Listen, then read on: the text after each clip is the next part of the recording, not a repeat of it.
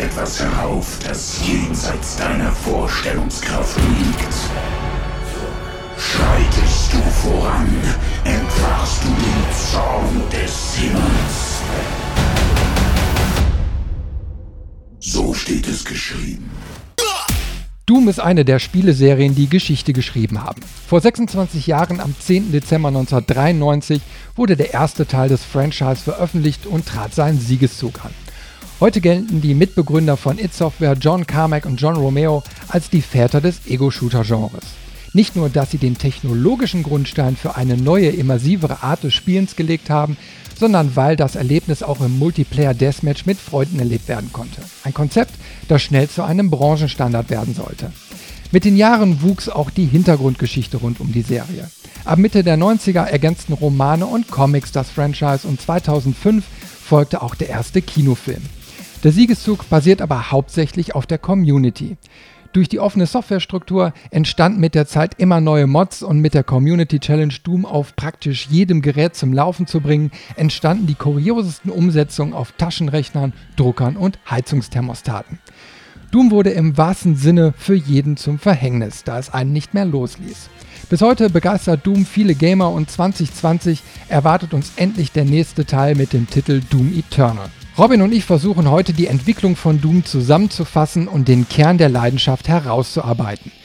Viel Spaß bei einer Reise tief ins Doom-Universum. Hallo Robin. Hallo Christian. Ja, heute haben wir uns äh, was äh, richtig Interessantes und auch Mächtiges vorgenommen. Heute wollen wir mal gemeinsam über die Spieleserie Doom sprechen. Genau. Passend zu Weihnachten. Passend zu Weihnachten, äh, mittlerweile 26 Jahre alt, also wir können auf eine ganz, ganz lange Historie zurückgucken.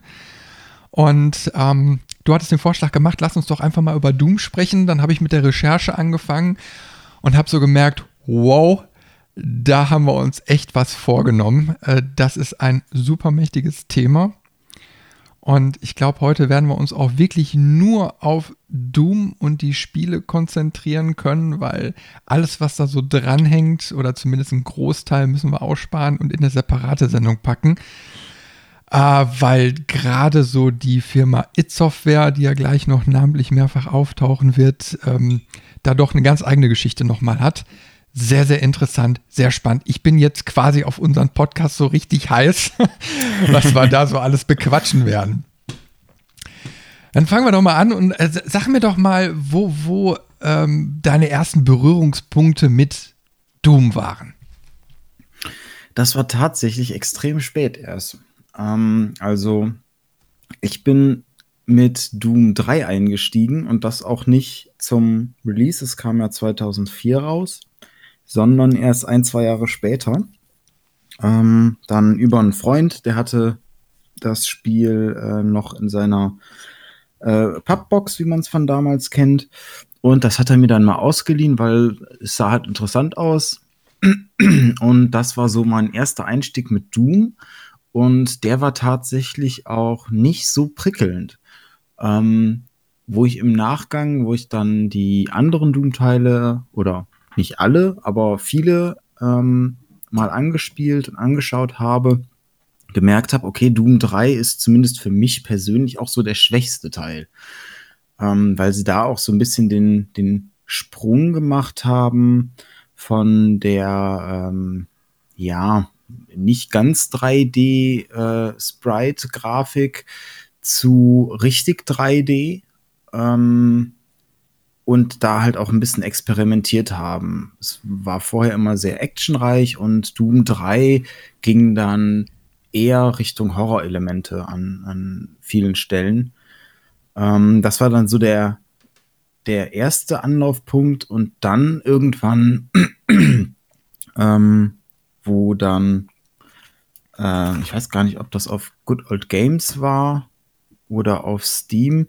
Aber dann gab es irgendwann mal so eine Zeit, ähm, wo ich erstmal auf Good Old Games viel ähm, gestöbert habe immer, weil das hat ja so den Nostalgiefaktor, so, oh, guck mal, die spielt aus der Kindheit, nochmal spielen. Und da kam ich dann irgendwann drauf, okay, die ersten zwei Doom-Spiele würde ich gerne mal spielen, weil irgendwie habe ich noch nicht so ganz verstanden, was diese Faszination hinter Doom ist. Also du, du hast in den 90ern Doom noch gar nicht gespielt gehabt.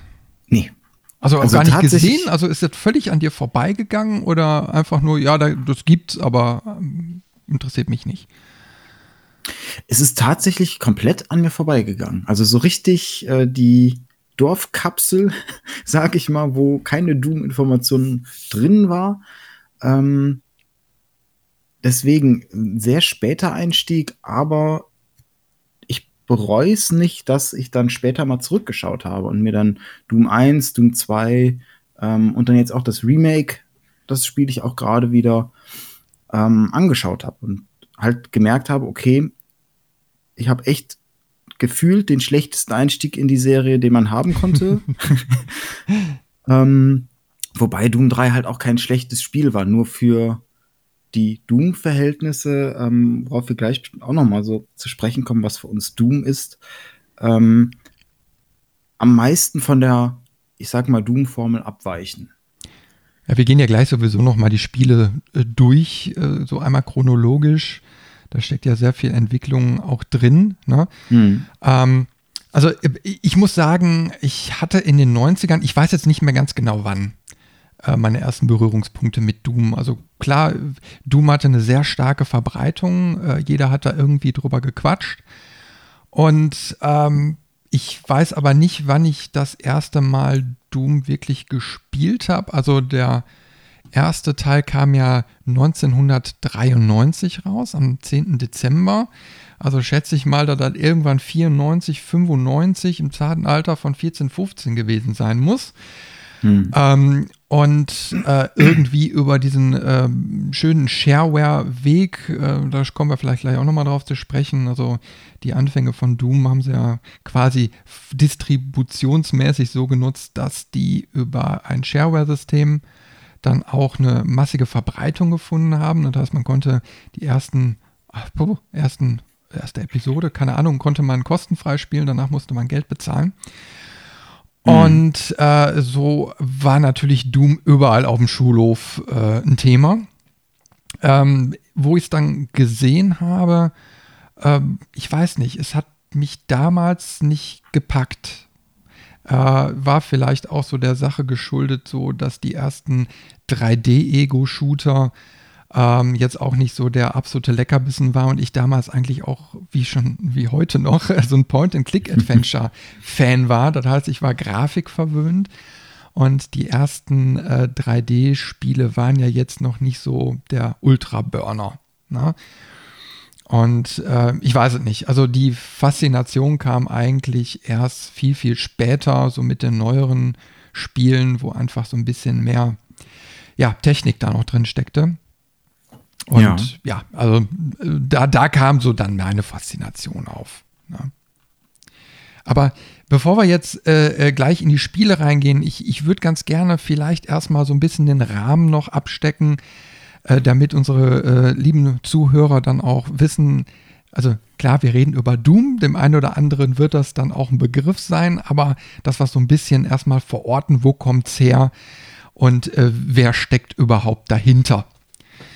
Na, weil die Geschichte ist ja doch äh, super interessant, also quasi ähm, beginnt die Anfang der 90er und äh, da gibt es so ein paar Namen, die man einfach genannt haben muss. Und zwar ähm, sind das die vier Gründer von It Software.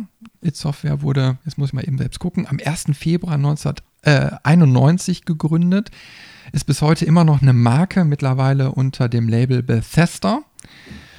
Und ähm, da gibt es vier Gründungsväter, und zwar den John Romeo, Adrian Carmack, Tom Hall, ähm, und wo habe ich denn den vierten jetzt? Ach du lieber Gott, den habe ich jetzt.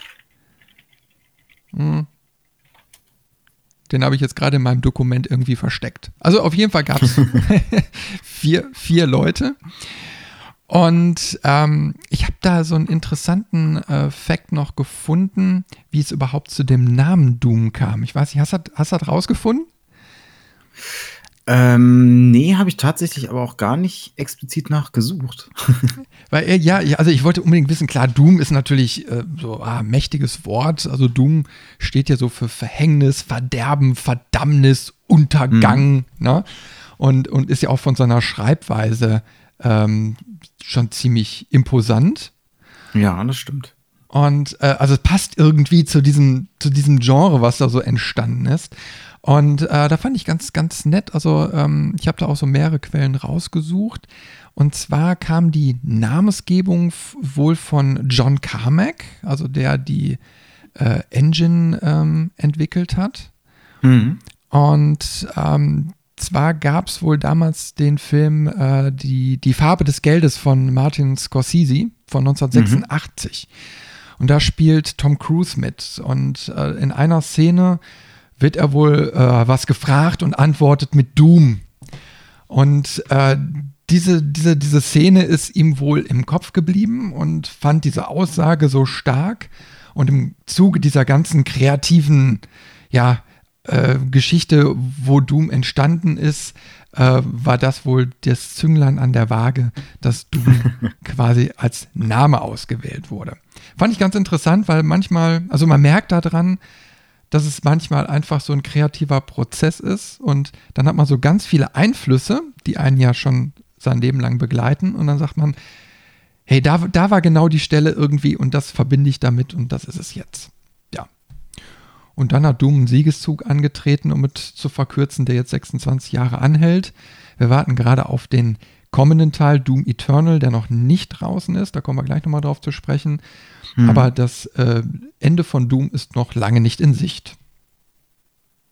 Das ist richtig. Das ist so eine ähm, Never-Ending Story und sie schaffen es auch immer noch, dass ich überlege gerade, aber eigentlich fällt mir kein anderes Spiel ein, was kontinuierlich dieses Spielgefühl, was Doom bringt, ähm, auch aufrechterhalten kann. Deswegen, das ist schon wirklich eine Riesenleistung, dass sie es nicht nur geschafft haben, ähm, Doom einen Look zu geben, der einzigartig ist, sondern auch ein Spielgefühl einfach, wo nur sehr, sehr, sehr wenige Ausnahmen rankommen, meiner Meinung nach. Da, da gebe ich dir recht. Also Doom steht ja für Heavy Metal, es ist schnell, ähm, es ist, ich sag mal, ja, kann man sagen, so ein bisschen skill-basiert so, ne? Ich meine, mhm. du kannst selbst mit dem Spiel wachsen und das macht es irgendwie so aus. Das ist so, so, so, ja, Doom spielt man, wenn man, wenn man schnelle Action will. Und ja, und ähm, ich möchte noch kurz ergänzen.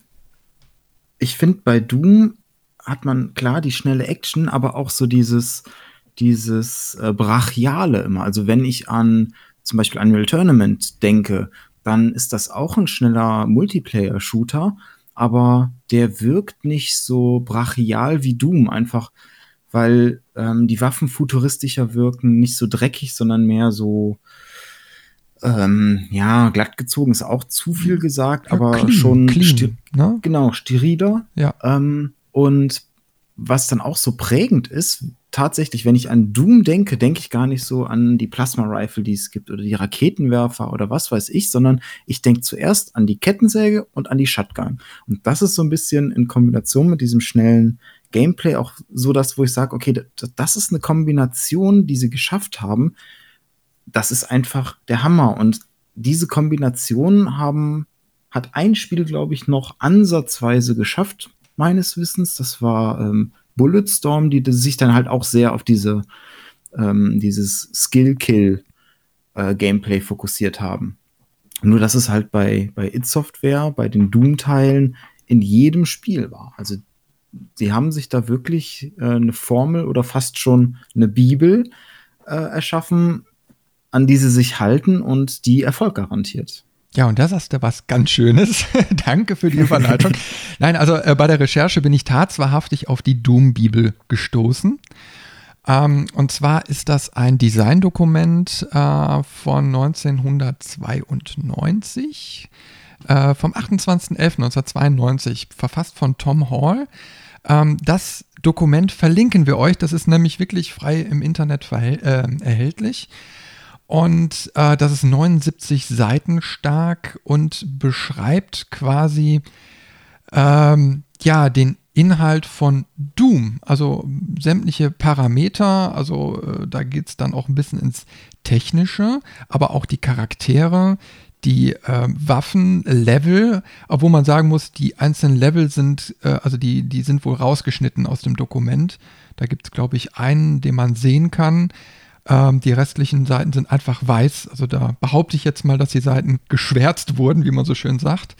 Mhm. Ne? Äh, aber du siehst in diesem frühen Stadium äh, vor Release des, des ersten Teils, ähm, ist quasi, ich will jetzt nicht sagen eine Lore, ne, äh, zu Papier gebracht worden, aber wenigstens schon mal ein, ein Raster. Ne? Also hier sind die Charaktere aufgelistet, äh, die in dem Spiel eine Rolle spielen sollen und da geht es dann auch schon ein bisschen detaillierter zu, wo dann heißt äh, John Pedro P äh, Pietrovic, ne?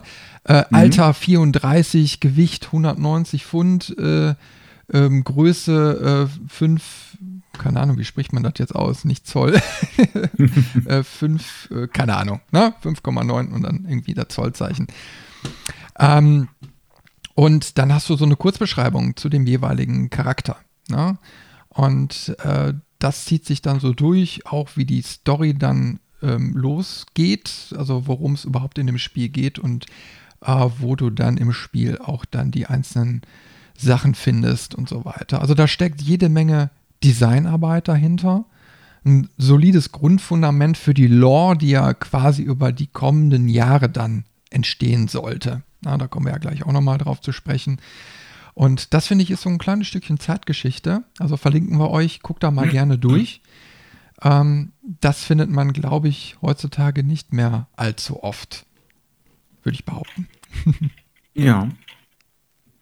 Und es gibt ja auch ähm, tatsächlich echt spannende Hintergrundinfos. Also auch wie man vielleicht an so ein Spiel rangeht. Ähm, man stellt sich das als Laie immer so einfach vor, so ja, dann fange ich einfach mal an und baue und dann kommt das eine nach dem anderen. Und in der Realität ist es ja dann doch meistens so, dass man sich tatsächlich erstmal so ein komplettes Universum überlegt. Ähm, und auch mit ganz vielen Aspekten, die dann im eigentlichen Spiel gar nicht mehr auftauchen, aber die man so als Hintergrund hat, wenn man halt das Ziel hat, mit diesem Spiel eine Reihe zu entwickeln und ein Universum zu etablieren. Ich glaube, da ist, da ist ja noch der, der springende Punkt. Ich sag mal, die wussten, glaube ich, zu dem Zeitpunkt ja selbst noch nicht, was daraus werden könnte. Äh, wir sind ja zeitlich verordnet Anfang der 90er. Zehn Jahre zuvor ist die große Videospielblase geplatzt. Ähm, natürlich waren Videospiele immer ein Thema noch, ne? aber der große Dämpfer in der in der Entwicklungsszene und so war ja irgendwie da. Ne? Wenn einmal so was passiert ist, schwebt das ja immer so im Raum. Mhm. Äh, trotzdem waren wir in einer Zeit, wo man damit massig Geld verdienen konnte, aber eben halt mit neuen Vertriebsmodellen auch. Und äh, da müssen wir, glaube ich, kurz mal drüber sprechen, um das auch noch mal ein bisschen zu verorten. Ähm, ich sag mal, bevor es It-Software gab und Doom quasi entstand, haben sich ja erstmal die Jungs irgendwo kennengelernt. Ja? Mhm. Und das begann, äh, das begann in den Büros von Softdisk. Und Softdisk war eben halt so ein Shareware-Anbieter, sage ich jetzt mal. Die hatten so ein System entwickelt, dass man wohl irgendwie regelmäßig Disketten nach Hause geschickt bekommen hat und äh, hat dafür einen gewissen Be äh, Betrag bezahlt. Also so wie wir quasi, ähm, ich sag mal, heute irgendwie ein Spiele-Abo abschließen. Äh, so hat man damals ein Disketten-Abo abgeschlossen. Hm. Und äh, naja, also zumindest ähm, fängt das quasi an mit John Carmack, der eben halt eine Engine entwickelt hat. Und was ich nicht wusste, ähm, also wir sind ja in einer Zeit, wo, wo die ganzen Konsolen und so schon äh, in den Wohnzimmern standen. Ne? Und äh, jeder kennt, wenn er an die ganzen Konsolen denkt, ja so die ganzen Side-Scroller. Ne? Also die ganzen Jump'n'Run-Spiele, ne? wo man dann so tak, tak, tak, tak, tak, so ein Super Mario äh, über dem Bildschirm ähm, laufen lässt. Und äh, ich wusste gar nicht, dass zu dem Zeitpunkt, also 386er Area, es nicht möglich war, einen vernünftigen Sidescroller auf dem PC umzusetzen, weil schlicht die Engine nicht da war. Also es war nichts programmiert, um, um Sidescroller irgendwie flüssig darzustellen. Mhm. Und dann kam John Carmack und hat eine Lösung gefunden. Ähm, und das mündete quasi, um es jetzt abzukürzen, weil den Rest sparen wir uns mal für die, für die It-Software-Geschichte auf. Ähm, aber das mündete quasi in der Entwicklung zu Commander Keen. Und Commander Keen ist quasi, ja, so, so der, der Urvater, ähm, weil da fing es quasi an. Also der, der Grundstein war gelegt, überhaupt erstmal äh, flüssiges Scrolling auf dem PC umzusetzen. Naja, und ähm, ja, das, das äh, entwickelte sich dann immer weiter. Also die Jungs fanden sich dann zusammen, die Ideen sprossen irgendwie, It Software entstand. Und ähm, aus dieser ganzen Geschichte gingen dann auch die ersten 3D-Engines hervor. Und da kam ja wirklich jede Menge Spiele zugange. Also äh, das Dokument bei Wikipedia könnt ihr euch gerne nochmal angucken. Das verlinken wir euch auch mal gerne, was äh, It Software da so alles äh, produziert hat in der ganzen Zeit, bevor Doom dann auch kam. Ja, und das hat alles natürlich äh, dann auch Einfluss darauf genommen, ähm, was da so in Zukunft dann entstanden ist. Ne? Und äh, wir müssen unbedingt über, über Wolfenstein äh, noch mal kurz sprechen, ne? weil ja. Wolfenstein ist ja auch eines der Urväter dessen, ähm, ja, was Doom überhaupt ermöglicht hat. Ne? Ja, da sagst du auch was ähm, richtig Wichtiges eigentlich, weil Doom war nicht das erste Spiel dieser Art, also auch äh, von der Perspektive mit dem Gesicht des Protagonisten unten, was sich je nach ähm, Health-Punkte äh, auch verändert, sondern das erste war Wolfenstein 3D. Und das wirkt heutzutage so ein bisschen, als wenn das so ein, so ein Blueprint, also so ein, so ein erster Versuch ähm, war, um auch zu schauen, okay, wie kommt das an? Und danach haben sie es aber mit Doom komplett verfeinert. Also so ein bisschen ähm, das, was andere Entwickler teilweise ja auch machen. Wir sind zwar nicht die Ersten, aber wir sind die Ersten, die es bahnbrechend etabliert haben und komplett ähm, perfektioniert im Prinzip. Das sieht man auch so ein bisschen, wenn man alleine schon so Bilder vergleicht. Bei Wolfenstein 3D sind ähm, Himmel und Boden einfach eine Farbe. Ähm, also da ist keine Textur drauf und nichts. Und mit Doom 1 haben sie es dann ja schon gemacht. Gut, da ist eine Textur drauf, du hast eventuell eine Skybox, du hast sogar die Möglichkeit, obwohl das Spiel eigentlich ein 2D-Spiel ist, also ähm, dass du alles auf einer Ebene hast, haben sie es mit ein paar grafischen Tricks ähm, hinbekommen, dass du eine 3D-Wirkung hast. Du kannst ja auch da Treppen hochgehen, aber was die Engine zum Beispiel nicht konnte, war, dass du Rampen hochgehst. Also sie konnten keine Rampen bauen, sondern weil man diese 2D ähm, Ebenen quasi so lange übereinander gestapelt hat, ähm, bis der Eindruck entstand, dass es quasi eine höhere Ebene gab und deswegen gibt es in diesem Spiel nur Stufen oder, oder Fahrstühle, aber so glatte Rampen oder sowas, das ging damals noch nicht. Es war ja noch nicht mal möglich, runde Formen darzustellen. Also, ähm, also das heißt, das, das Level-Design, wenn wir jetzt an, in, an dieses Jahrzehnt da mal so zurückdenken, das ist ja meistens so mit Kanten, eckig, ne? Und ich habe mich damals schon so gefragt, ja, warum? Ne? Das ist ja auch manchmal ein bisschen hinderlich beim Spielen. Ja, weil es mhm. einfach gar nicht möglich war. Ne? Also zuerst war es wirklich nur möglich, ähm, 90-Grad-Winkel darzustellen. Und äh, da muss man dann eben halt auch sehen, wo, wo die Entwicklung herkam. Also die, die Ursprünge äh, von den Jungs, die war ja noch weit, weit in der Vergangenheit. Das heißt, die kennen noch diese richtigen 2D-Rollenspiele und so, die man quasi in der Top-Down-Ansicht auf dem Bildschirm gesehen hat, mit hm. vier Farben oder so, wenn überhaupt. Ne? Und ähm, das spiegelt sich auch in dem Design äh, Engines dann wieder. Und dann war es ein Entwicklungsprozess, dass es auf einmal möglich war, hey, diese Wände können auf einmal einen anderen Winkel darstellen. Also die müssen nicht im 90-Grad-Winkel, sondern die können beliebigen Winkel annehmen. Und der nächste Schritt war dann zu sagen, hey, wir können nicht nur eine Ebene, wir können auch mehrere Ebenen, also Etagen darstellen. Und hey, mhm. hinterher können wir auf einmal auch geometrische Formen darstellen und Texturen auf Wände legen, was ja am Anfang auch nicht ähm, gang und gäbe war. Das alles ein Entwicklungsprozess.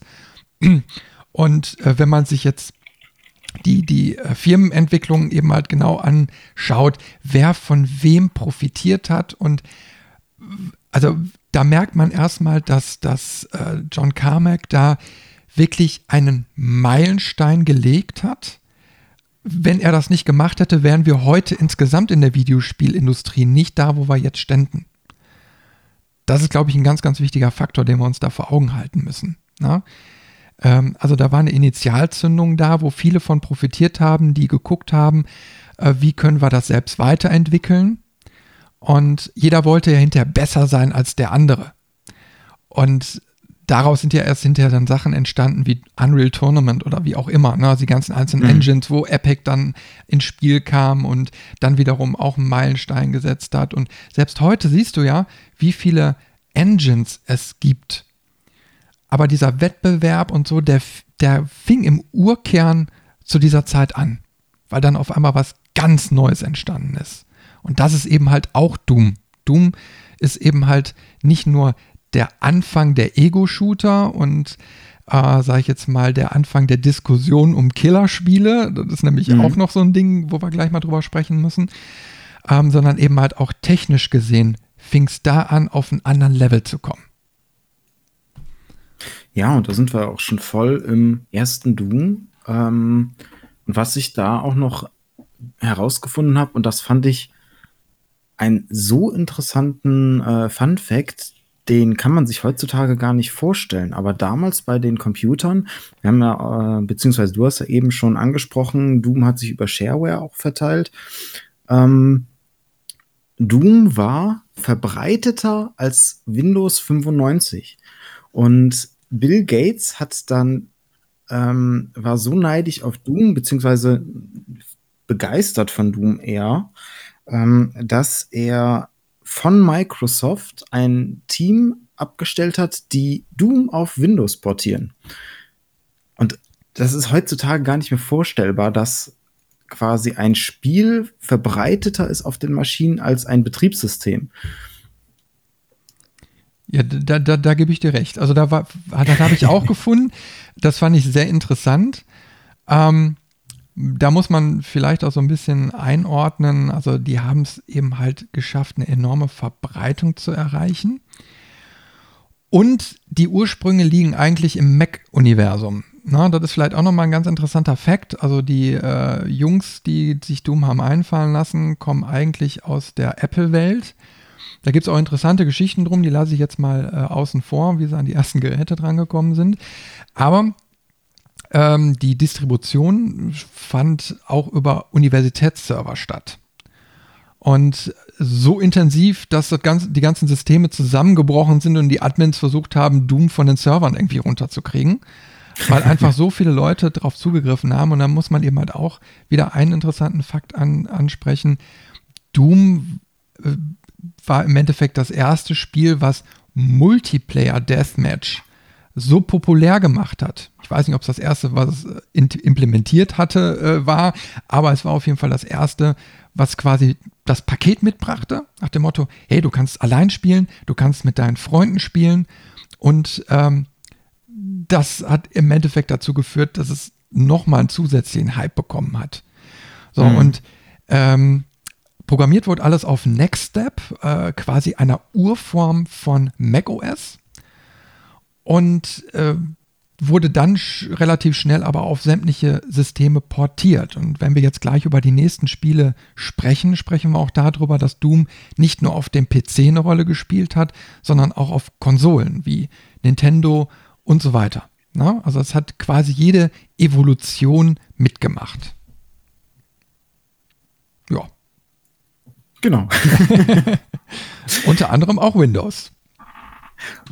Genau, und das, ähm, da es auch, ich weiß gar nicht, ob man es auf YouTube vielleicht sogar findet. Ähm, Bill Gates hat eine Zeit lang auch ein Werbevideo ähm, erstellen lassen und auch genutzt, um Windows zu vermarkten, wo er ähm, in Doom quasi das, das Betriebssystem vorstellt. Also wirklich, dass er mit so einem langen Mantel und einer Schrotflinte dann mit dem ähm, Hut von Doom äh, vor die Kamera tritt und dann äh, quasi seine, seine Verkaufsrede hält. Aber da sieht man einfach, ähm, wie präsent dieses Thema damals war. Und das hat mich dann auch wieder ein bisschen äh, schockiert, dass ein so präsentes Thema bei mir tatsächlich erst Jahre später irgendwann mal aufgetaucht ist. Ja, vor allen Dingen, äh, in dem Zusammenhang ist eben halt interessant, du kommst automatisch bei Doom immer auf das Thema Name-Dropping. Ne? Ähm, und zwar die, die Portierung für Windows 95, die hat damals Gabe Newell durchgeführt. Also derjenige, der hinter Steam steckt und Valve. Mhm. Ne? Und äh, der hat zu dem Zeitpunkt für Microsoft gearbeitet. Also du, du siehst, welche, ich sag mal, Spielebranchengiganten damals quasi irgendwie in dieses Thema Doom involviert waren. Das fand ich total interessant. Ja, es gab ja auch ähm, diverse Doom-Klone. Das heißt, jede erfolgreiche, prägende Spieleserie hat irgendwie so die Ära, wo alles klonen wollen. Ähm, die Doom-Klone waren da wahrscheinlich einer der früheren Titel, wo es gemacht wurde. Da gab es ja ähm, Hexen, Heretic, Duke Nukem 3D, äh, selbst ein Star Wars-Spiel, was dieses Doom-Prinzip ähm, übernommen hat und auch viele davon wirklich auch in der Doom-Engine gespielt haben und dann nur modifiziert wurden. Und das ist halt auch etwas, was Doom etabliert hat. Das Spiel war nämlich ähm, vollständig mit Mod-Support. Also ähm, die fleißigen Programmierer und Fans konnten da wirklich selbst dran rumbasteln, neue Maps, neue Assets erstellen, komplett neue Spiele. Und das, um mal so ein bisschen die Überleitung ähm, zum zweiten Doom zu kriegen, hat es dem zweiten Teil auch schwerer gemacht. Denn der zweite Teil, Doom 2, Hell on Earth, kam ein Jahr später raus, also 1994. Ähm, bestach so ein bisschen mit einem Metal-Soundtrack, der involviert war mit namhaften Bands, also Black Sabbath, ähm, Slayer, Alice in Chains. Die haben alle was zum Soundtrack ähm, beigesteuert. Und trotzdem ist man bei dem zweiten Teil so ein bisschen gespaltener Meinung. Es gibt die einen, die sagen, ich fand es besser als den ersten Teil, weil es war ähm, das gleiche, nur mehr. Und es gab aber auch die Leute, die gesagt haben, so ja, aber das macht es gerade langweilig, weil für den ersten Teil kam halt immer wieder durch Fans und, und Hobbyentwickler neue Maps raus. Das heißt, es war zu wenig Innovation für, für einige Leute im zweiten Teil. Ja, aber das ist immer der Sache geschuldet. Doom 2 ist ja die gleiche Engine wie 1. Also da steckt keine Weiterentwicklung großartig drin, sondern im Endeffekt nur ein erweitertes Vertriebsmodell, soweit ich das rausgekriegt habe. Also ich glaube, die Idee war, war ähm, ja, mach doch mal aus Doom eine Retail-Fassung. Ne? So, und hm. dann ist quasi daraus Doom 2 mit irgendwelchen Leveln entstanden, die noch nicht da waren oder eine neue Zusammenstellung. Äh, das ist ein sehr, sehr umfangreiches Thema. Und ähm, da habe ich auch jetzt nicht mehrere Quellen gefunden. Äh, deswegen nur grob, aber im Endeffekt ist es keine Weiterentwicklung, sondern wie du schon sagst, es ist eine Ansammlung neuer Levels. Ja? Ähm, kann man im Endeffekt vom Entwicklungszeitraum auch gar nicht verlangen. Ne? Ich meine, äh, jetzt überleg mal, was in den kurzen, in diesem kurzen Zeitabschnitt alles passiert ist. Ne? Also die haben ja nicht, nicht nur Doom gemacht und die hatten ja überall ihre Nase drin. Mhm. Äh, da sind ja unzählige Spiele in dem Zeitraum entstanden, weil die ja nicht nur für It Software gearbeitet haben, sondern auch für, ich glaube, Softdisk noch, ähm, wenn ich das jetzt richtig im Kopf habe. Aber also spielten mehrere Firmen zu dem Zeitpunkt eine Rolle und die haben dann auch Verpflichtungen noch gehabt, äh, regelmäßig Spiele abzuliefern. Mhm. Und das ist dann schon der Meisterleistung zu sagen, 93 Doom, 94 Doom 2 und 95 kamen noch Level-Add-ons dazu. Ne? Und diese ja. ganze Idee dahinter. Ne? Es war ja auch eine Entscheidung zu sagen, wir öffnen diese, diese Software für die Modder-Szene. Ne? Und ich meine, wir reden Anfang der no oder Anfang Mitte der 90er von Modder-Szene. Also da hatte ich das, diesen Begriff noch überhaupt nicht auf dem Schirm, der heutzutage so fest manifestiert ist. Damals gab es schon. Und dann kamen, glaube ich, auch so Sachen raus wie Stardoom oder so. Hast du das schon mal gesehen? Nee, Stardoom kenne ich. Ja, ja, ja, ja. Also äh, äh, habe ich so ein kleines Video drüber gesehen. Das war irgendwie so eine Mischung aus Star Wars und Doom.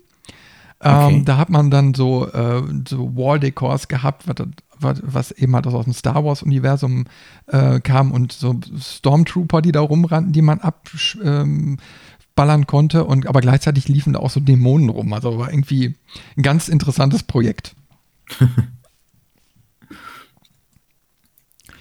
Ja gut, äh, also 1994 äh, Doom 2 und äh, führte dann schon zu Diskussionen. 1996 kam dann Final Doom raus. Nicht entwickelt von It, aber von Team TNT für den mhm. Nintendo 64. Ganz interessantes Thema. Hast du N64 äh, gespielt? Hattest du einen?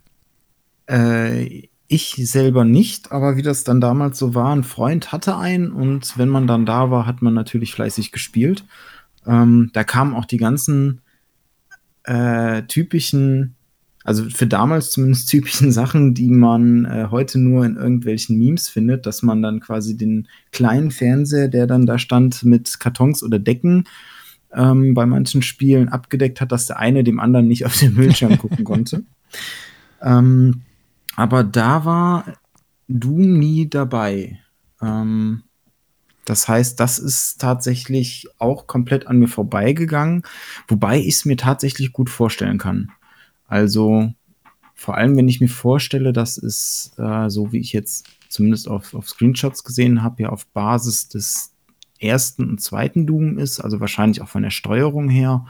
Ähm, da könnte man auf dem N64 gut davon profitieren, dass man vielleicht den, ähm, den, den Analogstick in der äh, Mitte äh, nicht brauchte, weil der ist ja relativ schnell bei dem N64 ausgeleiert. Oh ja. Gibt übrigens immer noch Ersatzteile dafür, habe ich letztens rausgefunden. Ich habe nämlich das einen. ist gut. Dann braucht man wahrscheinlich alle zwei Wochen einen neuen. Gibt vielleicht mal ein Video zu. Nee, aber ähm, ich fand das insofern interessant. Also, äh, das ist ein, äh, so ein netter Fun Fact wieder. Also, die Anfänge, bevor es Commander Keen gab, also die, die Engine wurde entwickelt und äh, dann war quasi die erste Umsetzung eine PC-Umsetzung von Super Mario Bros. 3, wenn ich das richtig im Kopf habe. Also ein Super Mario-Spiel auf jeden Fall. Mhm. Und dann sind, sind die Jungs hingegangen und äh, haben mit Nintendo gesprochen, nach dem Motto: Hier, Nintendo, wir haben ein Super Mario-Spiel für euch für den PC umgesetzt. Ja, und statt jetzt Nintendo äh, aufschrie und nach dem Motto, hey, cool, äh, super, machen wir, haben die gesagt, nee, nee, wir haben keinen Bock auf den PC-Markt zu gehen, das könnt ihr vergessen. Na, also Nintendo hat klipp und klar gesagt, wollen wir nicht. Mhm. Und jetzt haben wir jetzt mittlerweile 1996 und Nintendo sagt, hey, wir wollen Doom auf unserer Nintendo 64, auf unserer familienfreundlichen Plattform. Und dann wurde es umgesetzt. Na, also da kann man sehen, wie innerhalb weniger Jahre dann sich die Meinung quasi geändert hat. Doom ist eingeschlagen wie eine Granate, hat ein neues Genre aufgemacht. Nintendo hat ein System aufgezogen, was auf 3D basierte. Und die wollten damit natürlich von profitieren und haben gesagt, okay, wir holen es. Und dann aber auch die Entscheidung zu treffen, also ein, ein Spiel, was durch Gewaltdarstellung und so eben halt auch seine Bekanntheit erreicht hat, das auf eine Familienkonsole zu holen. Krass.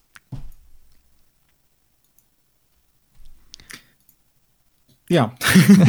also, du bist, du bist äh, konzentriert im Hintergrund. Ich höre, du recherchierst. ich schaue immer mal ähm, im Hintergrund die, die ganzen Screenshots an, um da so eine Idee auch von zu kriegen, ja, wie, wie sah das damals aus und auch, ähm, wie hat es sich so entwickelt? Weil ähm, das Doom auf dem Nintendo 64 war meines Wissens nach auch so das letzte, bevor es dann in die richtige 3D-Engine, sprich mit Doom 3, überging. Ja, also ich habe hier noch Doom 64 äh, stehen von 1997, produziert von Mid Games San Diego. Ähm, da kann ich jetzt aber nicht viel zu sagen, also ob das jetzt ein N64-Ableger äh, nochmal war. Ähm, dann kam aber der große Sprung, wie du schon sagst, 2004 kam dann Doom 3. Genau. Und da ähm, sind wir auf einem völlig anderen Level gelandet. Exakt. Ähm, da haben sie auch mit der äh, neuen It-Tech ähm, Engine teilweise echt coole Sachen gemacht. Ähm, und zwar das, was für Doom 3 wirklich prägend und ein Alleinstellungsmerkmal war, war so ein bisschen das äh, Spiel mit Licht und Schatten. Die ähm, Mars-Raumstation, auf der es spielte, war halt ähm, sehr dunkel in vielen Bereichen und du konntest dich immer entscheiden, okay, benutze ich jetzt meine Waffe oder greife ich zur Taschenlampe, dass ich überhaupt was sehe. Und da kam so dieses ganze Horrorkonzept so ein bisschen her. Es gab auch sehr viele Jumpscares im Spiel, wobei die relativ schnell ermüdend waren. Also ähm, wenn nach der dritten Tür, die aufgeht, dir ein Monster ins Gesicht springt, dann ist es irgendwann nicht mehr erschreckend, sondern nervig. Da gebe ich dir recht. Also ähm, du, hast, du hast relativ schnell erkannt, Tür auf, Raum, reingehen, Monster killen, nächste Tür, Raum, Monster killen. Ne? Ähm, das hat sich relativ schnell abgenutzt. Aber ich weiß nicht, wie es dir ging. Das war doch total nervig. Es war immer dunkel oder es war am Flackern und dann konntest du entweder die Taschenlampe halten und Licht haben oder deine Waffe zücken und ballern aber beides gleichzeitig ging nicht. Das, das stimmt. So Mist, das war sowas von Scheiße. Aber das haben sie ja irgendwann nochmal selbst erkannt, aber da kommen wir gleich noch drauf. genau, das war so ein bisschen das, wo ich mir dann die ganze Zeit gedacht habe, okay, ähm, schön, dass du eine Taschenlampe hast, dann kleb die doch einfach mal auf der Schulter oder an der Waffe fest.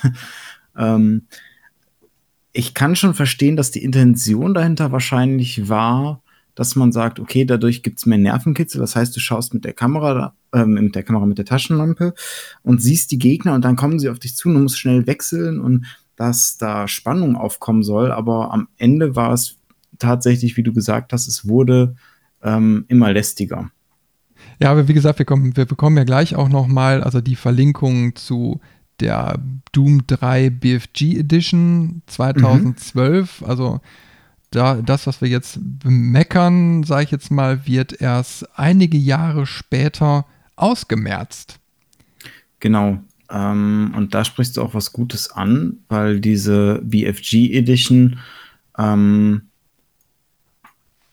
die war oder die ist auch so ein bisschen ja eine Vorbereitung dann für das Remake, was 2016 kam, gewesen ähm, weil da auch so kleine Änderungen, also natürlich wurde die Grafik wieder ein bisschen äh, aufgehübscht, ähm, aber es gab halt auch Gameplay-Sachen, die geändert wurden. Zum Beispiel war es bei dem Original Doom 3 so, dass du die Waffen per Hotkeys aufrufst.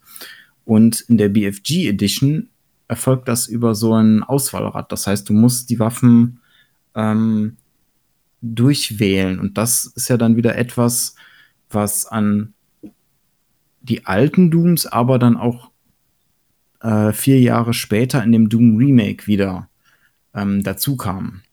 Das heißt, ich vermute tatsächlich mit der BFG Edition, dass sie da schon so ein, zwei Sachen auch wieder ähm, ähnlich wie wahrscheinlich ganz am Anfang mit Wolfenstein so mal äh, in die Community geworfen haben, um zu gucken, okay, wie kommt das an? Wie ist so das Feedback, damit was für das nächste Spiel dann ähm, angepasst oder vielleicht, wenn es schon super ankommt, genauso umzusetzen.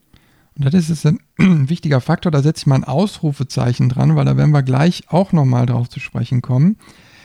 Wir reden von, von Bedienungselementen, wir, wir äh, sprechen von HUD-Elementen, also ähm, Sachen, die man quasi sieht, wie, wie äh, Armor und, und äh, Schutze und alles Mögliche. Die Community wird gefragt, wie findet ihr das? Also da, da findet ein Entwicklungsprozess statt mit der Community. Und das ist eine Sache, die Doom eben halt auch ausmacht. Und das werden wir gleich dann eben halt auch nochmal als Thema haben. Aber erstmal weiter.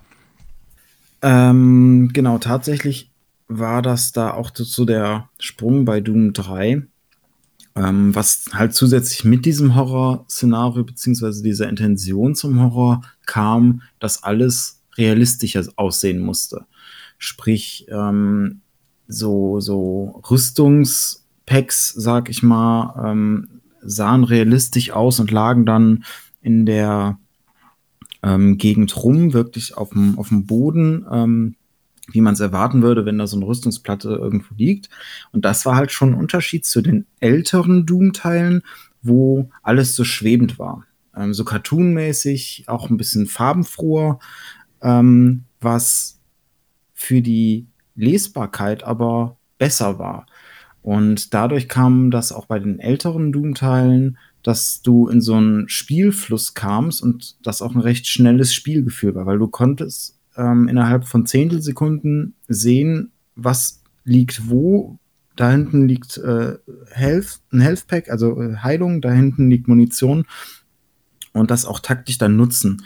Ähm, wohingegen bei Doom 3 das Spielgefühl an sich ein langsameres war, unter anderem auch wegen diesen ähm, Taschenlampen und äh, Waffenwechsel, aber auch wegen solchen Entscheidungen. Du kommst in einen Raum rein und selbst wenn der Raum relativ hell war, hast du nicht sofort alles gesehen, was in diesem Raum verteilt war. Das heißt, du konntest nicht so eindeutig erkennen, ähm, da liegt jetzt Munition, da liegt ähm, Rüstung und alles, sondern das wirkte dann meistens so, du kommst in den Raum, du versuchst erstmal alle Gegner umzubringen und danach erkundest du den Raum nochmal nach äh, Pickups das war ja dann auch was, was dann ähm, wieder mit dem 2016er Doom auch wieder angepasst wurde und dann ähm, mit dem nächsten Doom sogar noch mehr gesteigert werden soll. Ja, da kommen wir gleich ja auch nochmal. Also im Endeffekt, äh, also Doom 3 muss ich nochmal so sagen, es war schon eine, eine, ein absoluter Sprung. Also ich fand es großartig, wo ich es wo damals dann äh, endlich in Händen hielt.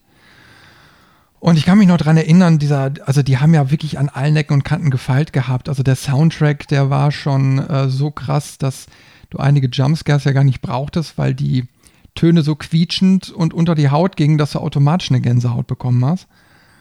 Und dieses Spiel mit Licht und Schatten war, war schon wegweisend zu dem Zeitpunkt. Äh, du hast wirklich so ein Realitätsgefühl bekommen. Ne? Also mit starken Kontrasten. Ne? Und, und du hast dich durch diese Basis bewegt und hattest wirklich so das Gefühl, ja, das, das, das macht den Gefühl wirklich einer Basis aus. Mhm. Also da war auch vom Leveldesign war da schon, schon äh, echt viel Detailarbeit eingeflossen. Da waren Maschinen, die waren detailliert. Du wolltest eigentlich wissen, ja, was machen die Dinger denn? Ne? Und äh, das, das war, das, das macht irgendwie Doom 3 aus. Natürlich haben alle dann so rumgeplärt, so, hey, äh, das sind nur Indoor-Level und du kommst irgendwie nur zwei, dreimal im Spiel überhaupt auf die Planetenoberfläche und dann auch nur ganz kurz. Ja, war einfach der Sache geschuldet, weil Doom äh, 3 einfach schon so, ähm, ja, die Hardware wieder ausgereizt hat, wie immer. Es war, es war immer irgendwie ein, ein Spiel, was die Hardware ins Schwitzen gebracht hat und so eben halt auch Doom 3. Und es war eben halt schlicht nicht möglich, so mehr zu machen zu dem Zeitpunkt. Aber trotzdem war es, fand ich gut. Also ich habe das Spiel auch komplett durchgespielt. Also ich fand es von der Narration klasse, ich fand es äh, vom Gameplay klasse. Es hat einfach Spaß gemacht. Aber manchmal muss ich den Sound ein bisschen runterdrehen, weil die schrillen Quietschtöne mir dann doch zu sehr unter die Haut gingen. Gebe ich ganz ehrlich zu. ja. Aber ganz interessant, also äh, Doom 3 2004, äh, Doom 3 Resurrection of Evil 2005. So, und dann kommt was ganz komisches. Ein Doom RPG 2005 für Mobile. Hast du das auf dem Schirm gehabt? Nee, das habe ich tatsächlich auch jetzt mit der Recherche erst gefunden und ähm, dachte erst, das wäre ein Scherz. Da hat irgendeiner auf Wikipedia wieder was eingereicht mit irgendwelchen Fake-Quellen, was es gar nicht gibt, weil das klingt so bizarr. Also erstmal ein Doom-Rollenspiel, und zwar ein rundenbasiertes Rollenspiel tatsächlich. Und dann noch fürs Handy. Ähm, und dann noch in der Grafik von Doom 1 und 2. Genau, also es, es war irgendwie, es, es wirkte wie ein schlechter Witz. Aber das gibt's tatsächlich. Ich habe zwar auch gestern dann mal ähm, direkt, wo ich das gesehen hatte, ähm, im Google Play Store geschaut und habe es jetzt auf Anhieb nicht gefunden. Ähm, aber habe mir dann halt Bild- und Videomaterial dazu angeguckt und es wirkt irgendwie bizarr. Also wirklich wie aus so einer ganz anderen Welt. Man kann sich das so vorstellen, wie ähm, die ganz alten Rollenspiele waren ja auch meistens aus der Ego-Perspektive, sowas wie äh, Wizardry oder ähm, auch so die ersten ähm, Elder Scrolls-Spiele. Und man hat zwar so ein bisschen das Hat von ähm, den ersten Doom-Spielen und auch die, die Assets und die Monster kommen drin vor, aber man hat halt dieses Spiel, äh, diese Spielmechanik ähm, von einem rundenbasierten Rollenspiel. Also du hast auch wirklich ähm, deinen Zug gemacht oder konntest auch sagen, hier, ich, ich überspringe meinen Zug, dann hat der Gegner was gemacht, dann hast du was gemacht. Das war auch von der Bewegung her so eine 90-Grad-Bewegung immer. Ein wirklich bizarres Ding, was mich dann jetzt aber irgendwie doch interessiert und wo ich tatsächlich auch noch mal schauen werde, ob ähm, man da nicht doch noch irgendwie fürs Handy dran kommt, weil das von den Wertungen her, die ich im Internet gefunden habe, ziemlich gut sein soll. Ja, also ich, ich habe es mir auch angeguckt, das ist eben halt sehr gewöhnungsbedürftig. Ne? Ähm, ich glaube, dass es aber auch so ein Ding war, äh, so als Marketing, äh, ja, Marketing-Spiel. Ne? Ich meine, heutzutage kennt man das irgendwie, da kommt eine neue Serie, ein neuer Film raus und dann wird auch automatisch direkt ein Handyspiel dazu rausgebracht. und ich glaube, das war dann 2005 schon so, weil im gleichen Jahr kam auch der erste Doom-Film raus. Und äh, vielleicht war da dann eben halt so eine zusätzliche Marketingmasche nach dem Motto, ah, bringen wir eben halt Doom nochmal als RPG aufs Handy. ich weiß nicht, ob es, wenn du es finden solltest, äh, gibt es bestimmt als APK-Datei oder so, ob es dann noch lauffähig wäre, weil ähm, wäre ja dann irgendwie den Zeitraum Android 2.0 oder so, keine Ahnung. Ne? äh, äh, müsstest du mal ausprobieren, wäre ein interessantes Experiment. Ne? Aber ja, wie gesagt, also passt natürlich irgendwie nicht so richtig ins Doom-Universum. Beziehungsweise wäre jetzt die Frage, wäre ein richtiges Rollenspiel im Doom-Universum deiner Meinung nach möglich? Wäre das was? Ich glaube tatsächlich nicht. Man würde zwar was hinkriegen und je nachdem und auch so von der Qualität, die It-Software ähm, bei ihren Spielen beweist, käme da wahrscheinlich auch was, was Gutes, Solides raus, aber irgendwie fehlt ihm dann so die Doom-Seele. Weil haben wir jetzt auch schon oft genug erwähnt, die fehlt die Geschwindigkeit, die fehlt so dieser Rausch. Ähm, und selbst der Soundtrack, über den wir noch relativ wenig gesprochen haben, ähm, zu Doom gehört ja auch immer so ein metaliger, äh, industrieller Soundtrack, der das Spielgeschehen deutlich unterstützt.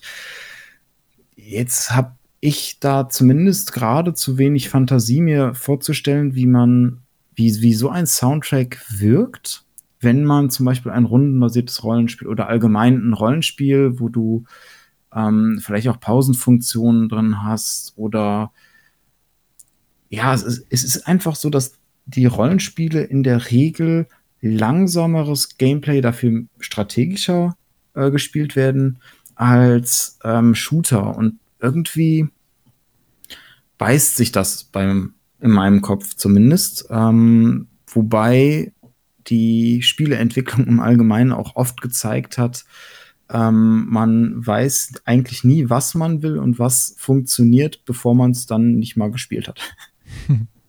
Ja, ich überlege gerade wirklich auch so, was wäre denn möglich? Also du kannst natürlich ein Universum aufmachen und kannst da jede Menge Sachen mit umsetzen. Das heißt, ich könnte mir auch ein Echtzeitstrategiespiel vor, vorstellen, also Menschheit gegen Hölle, äh, was den Namen Doom trägt, aber gleichzeitig hast du auch eine Zerfaserung, mhm. die wiederum das ganze äh, Franchise irgendwie nicht tragen würde. Na, ich meine, Doom steht eben halt für 3D, Ego-Shooter und Schnelligkeit und alles andere wäre irgendwie total anders. Und ich gleich, gleich kommen wir auf einen Punkt, den will ich jetzt bewusst noch ein bisschen aussparen, aber ähm, äh, was eben halt zeigt, wo schon Experimente stattgefunden haben. Mhm. Aber ähm, wie gesagt, ich glaube, es, es, passt nicht so ganz. Und, und äh, das ist ja vielleicht auch eine ganz interessante Geschichte jetzt. Da entsteht auf einmal ein Doom-Film. Also die, die Law ist über die Jahre so angewachsen, also da ist viel passiert. Also von einem anfänglichen, du bist ein äh, Marine, ein Unbekannter und äh, bist irgendwie auf einem Mond und da passiert irgendwie was und dann rennst du da rum und metzelst ab und dann kriegst du per Text so ein bisschen erzählt, was ist denn jetzt passiert. Ja? Mhm. Ähm, hat, ist da eben halt immer mehr Story reingekommen, mehr Law. Ne? Da sind in den 90ern noch Romane entstanden, da sind Comics entstanden. Äh, auf einmal kriegt der Protagonist einen Namen. Ne? Da irgendwo in der in Roman oder so habe ich gelesen, äh, taucht der Space Marine als äh, Flynn Taggart auf. Irgendwo ab 95. Ne? Ja. Äh, also da ist auf einmal irgendwie ein, ein, ein Name spielt da eine Rolle. Ähm, und, und dann kommt auf einmal ein Film und ich weiß nicht, ob du den geguckt hast, beziehungsweise wie, wie, wie du den fandest. Auf jeden Fall, einer der Hauptrollen war Dwayne The, jo äh, The Rock Johnson. ja. Ähm, das war schon äh, eine klasse Besetzung. Ja, für heute, äh, für heutige Standards schon, für damals tatsächlich nicht. Da war er noch kein, in Anführungszeichen, Qualitätssiegel und ähm, das waren, glaube ich, auch gerade so seine Anfänge in der Filmbranche. Ähm, der andere große Schauspieler, in Anführungszeichen, weil damals war er auch noch nicht so groß, ist Carl Urban. Ähm, den kennt man heutzutage aus so einer Serie wie The Boys oder auch bei den Star Trek-Filmen spielt er den McCoy. Und von der Besetzung her hätte das Ding echt cool sein können, echt ein Knaller. Aber es ist so ein bisschen äh, eine faulige Trash-Tomate, sag ich mal.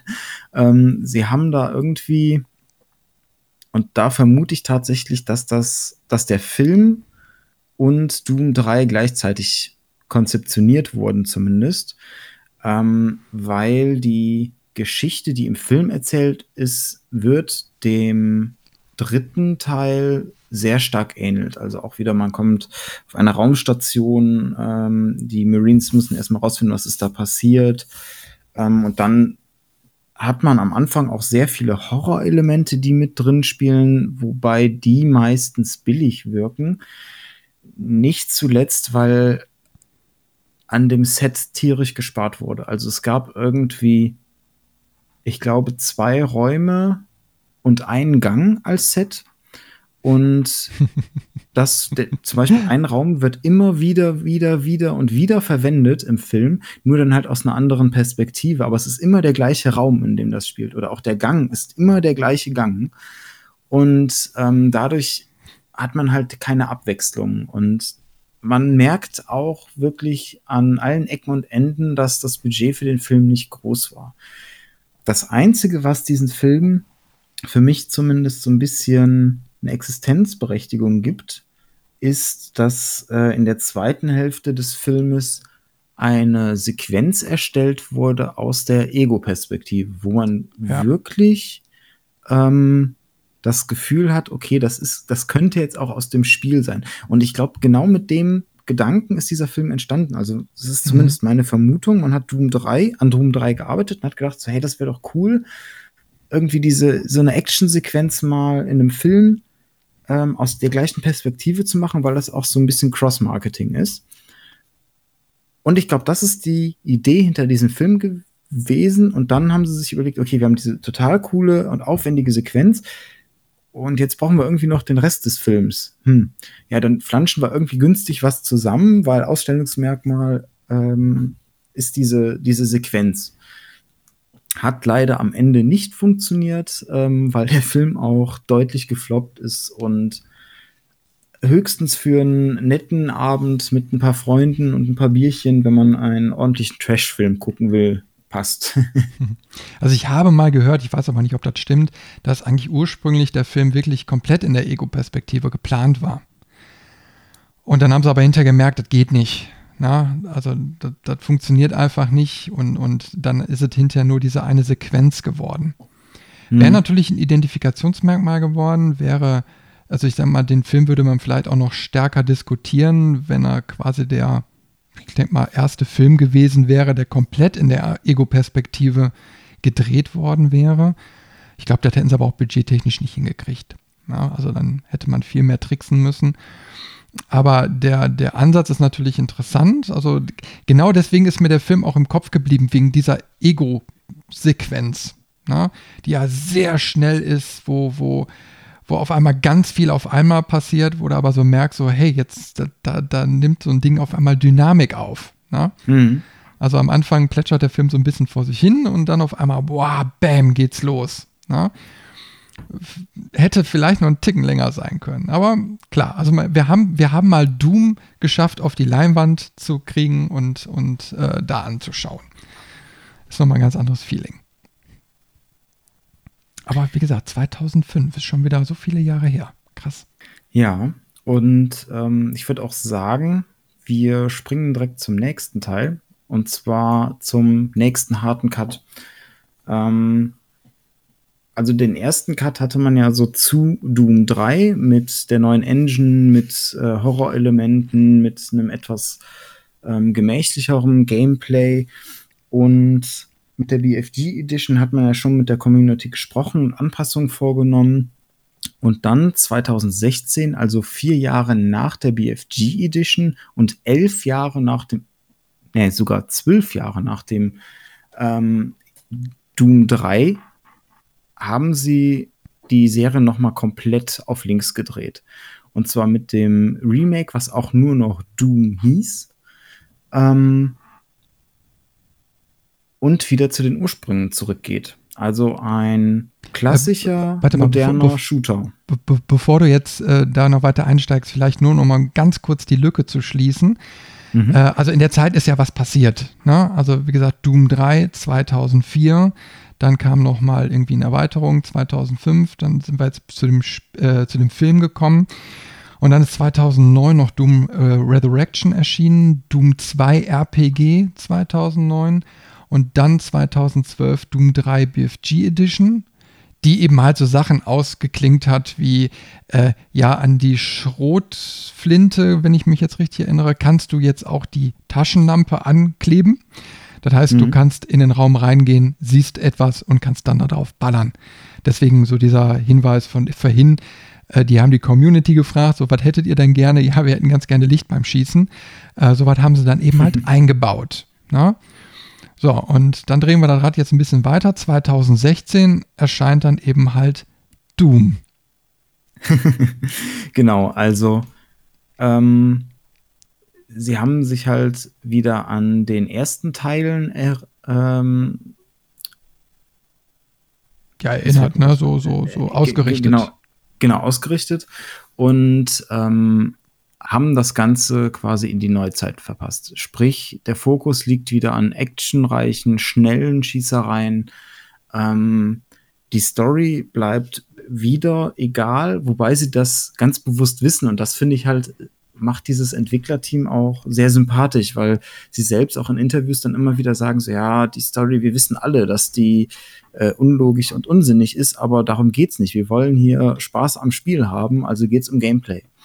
Und das haben sie da tatsächlich gemacht und ähm, nicht nur Grafik wieder mehr auf äh, bunt gesetzt und dafür äh, oder dadurch dann auch übersichtlicher für den Spieler, sondern es ist im Prinzip ganz viel passiert.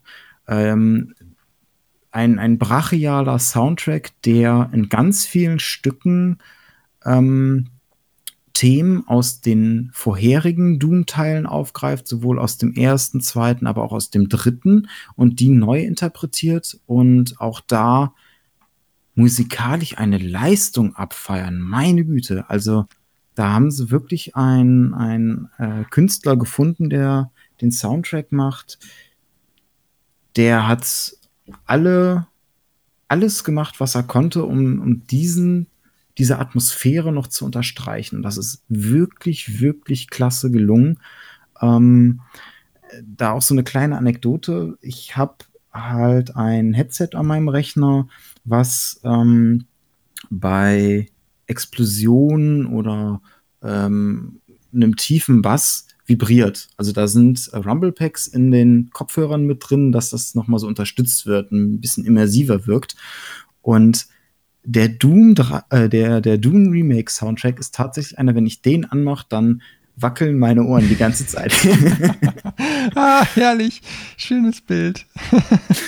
Und ähm, da hat irgendwie, da haben sie wieder ein, ein Meisterwerk geschaffen, weil alles ineinander gegriffen hat. Du hattest das schnelle Gameplay, du hattest aber auch ähm, trotz dieser sehr ja, blassen Story irgendwie schon ein cooles Gefühl, die Story zu erleben und wolltest es auch weitererleben. Einfach, weil sie sich gedacht haben, okay, unser Doomslayer, also der Protagonist, der hat gar keinen Bock auf den ganzen Mist. Und das merkst du von der ersten Sekunde an. Die haben da wirklich mit, äh, mit der Körpersprache echt viel rausgeholt, wenn dann ganz am Anfang ähm, auf einem Display äh, gesagt wird, okay, diese Station, das System ist ausgefallen, äh, die, die Höllendämonen äh, brechen gerade aus, uns alles. Und der Doom Marine nimmt diesen Bildschirm und schmeißt ihn zur Seite, weil es interessiert ihn gar nicht.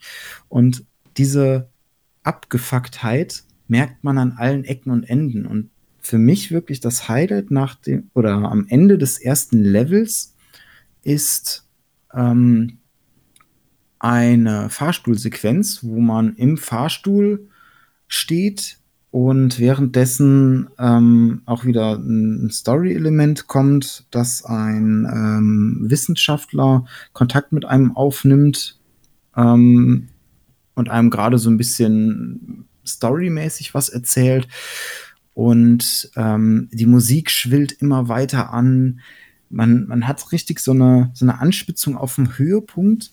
Der Fahrstuhl öffnet sich, der Doomslayer holt seine Schrotflinte raus und in der Sekunde, wo er sie durchlädt, also dieses typische Klick-Klick-Geräusch, endet die Musik. Das war wirklich ein Moment, wo ich dann da stand und für eine Sekunde innegehalten habe und gedacht habe, so, boah, ich habe gerade Gänsehaut und das mit so einfachen Mitteln.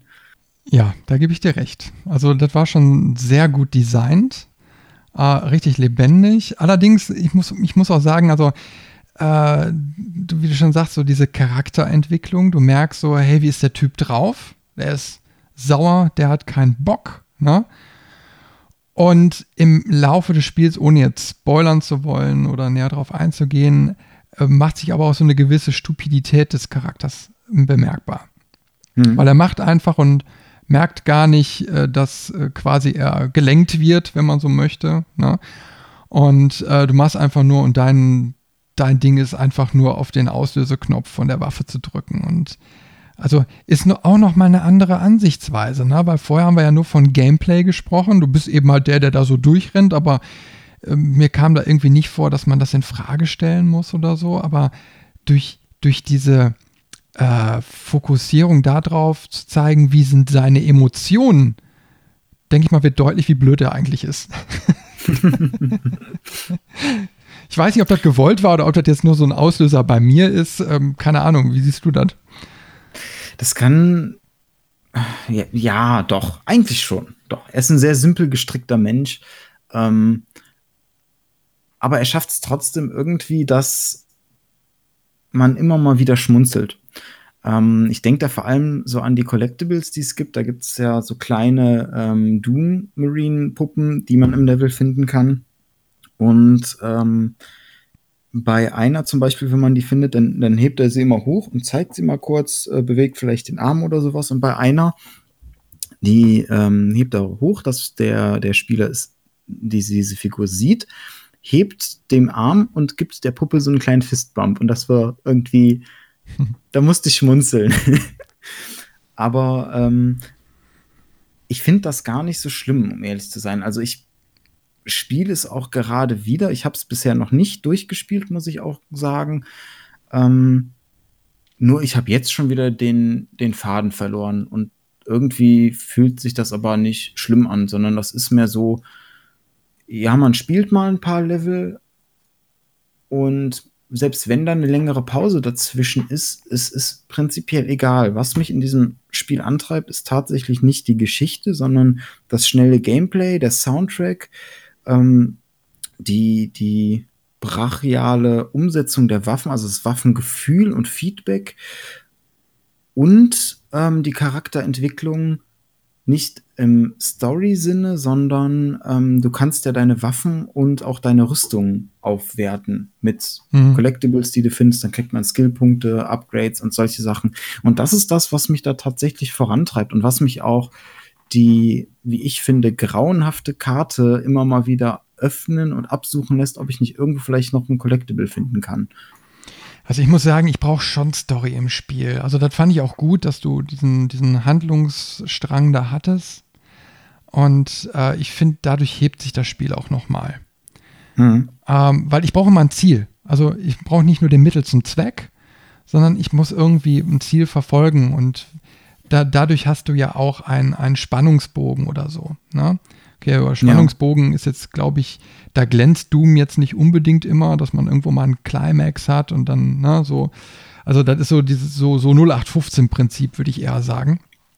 Wenn man es jetzt ausgefeilter sehen würde, dann würde man ja sagen, okay, pass mal auf, ich versuche verschiedene Highlights einzubauen, wo man immer wieder sagt, so, oh, was passiert da jetzt? Und na, dann steigert sich das und dann hast du die Auflösung und dann flacht es wieder ab und dann gehst du wieder quasi so in den normalen, ich schieße jetzt erstmal alles kaputt, bis das nächste hoch dann kommt.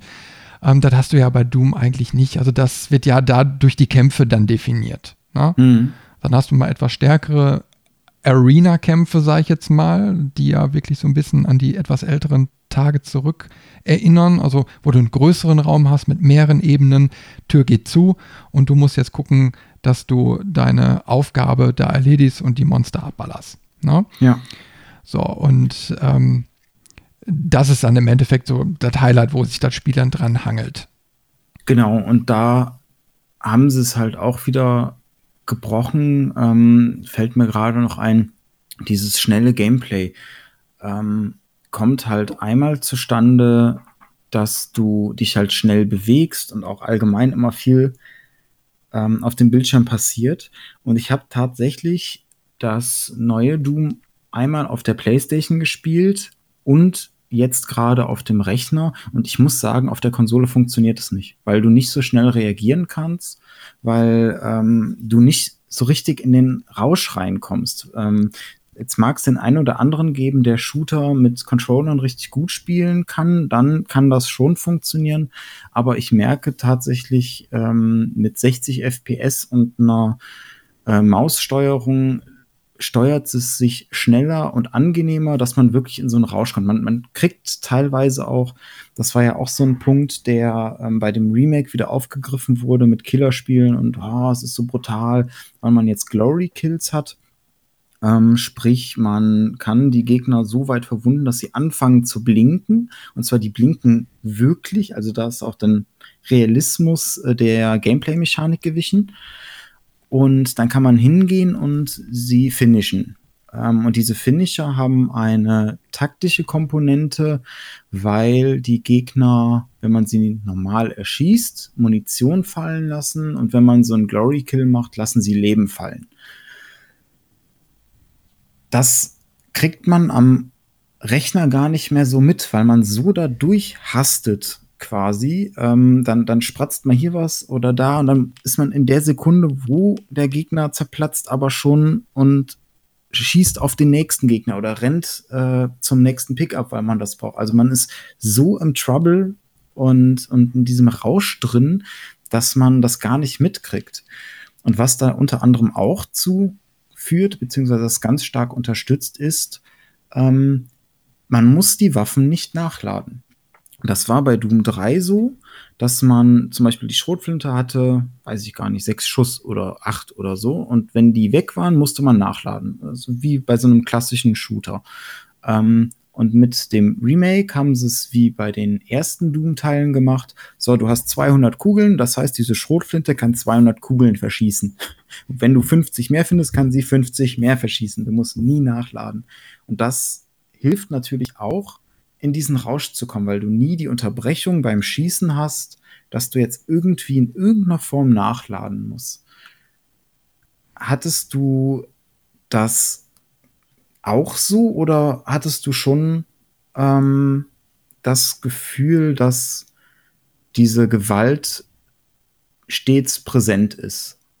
Ah, also ich, ich kann mich ehrlich gesagt äh, gar nicht mehr daran erinnern, ob du jetzt diese Munitionsgeschichte hattest oder nicht. Also das habe ich jetzt völlig aus dem Kopf rausgehabt. Ich weiß, dass ich trotzdem viel Munitionsmangel gehabt habe, weil ich einfach nicht gut getroffen habe. ähm, aber was natürlich daraus resultiert, weil du sehr schnell spielst.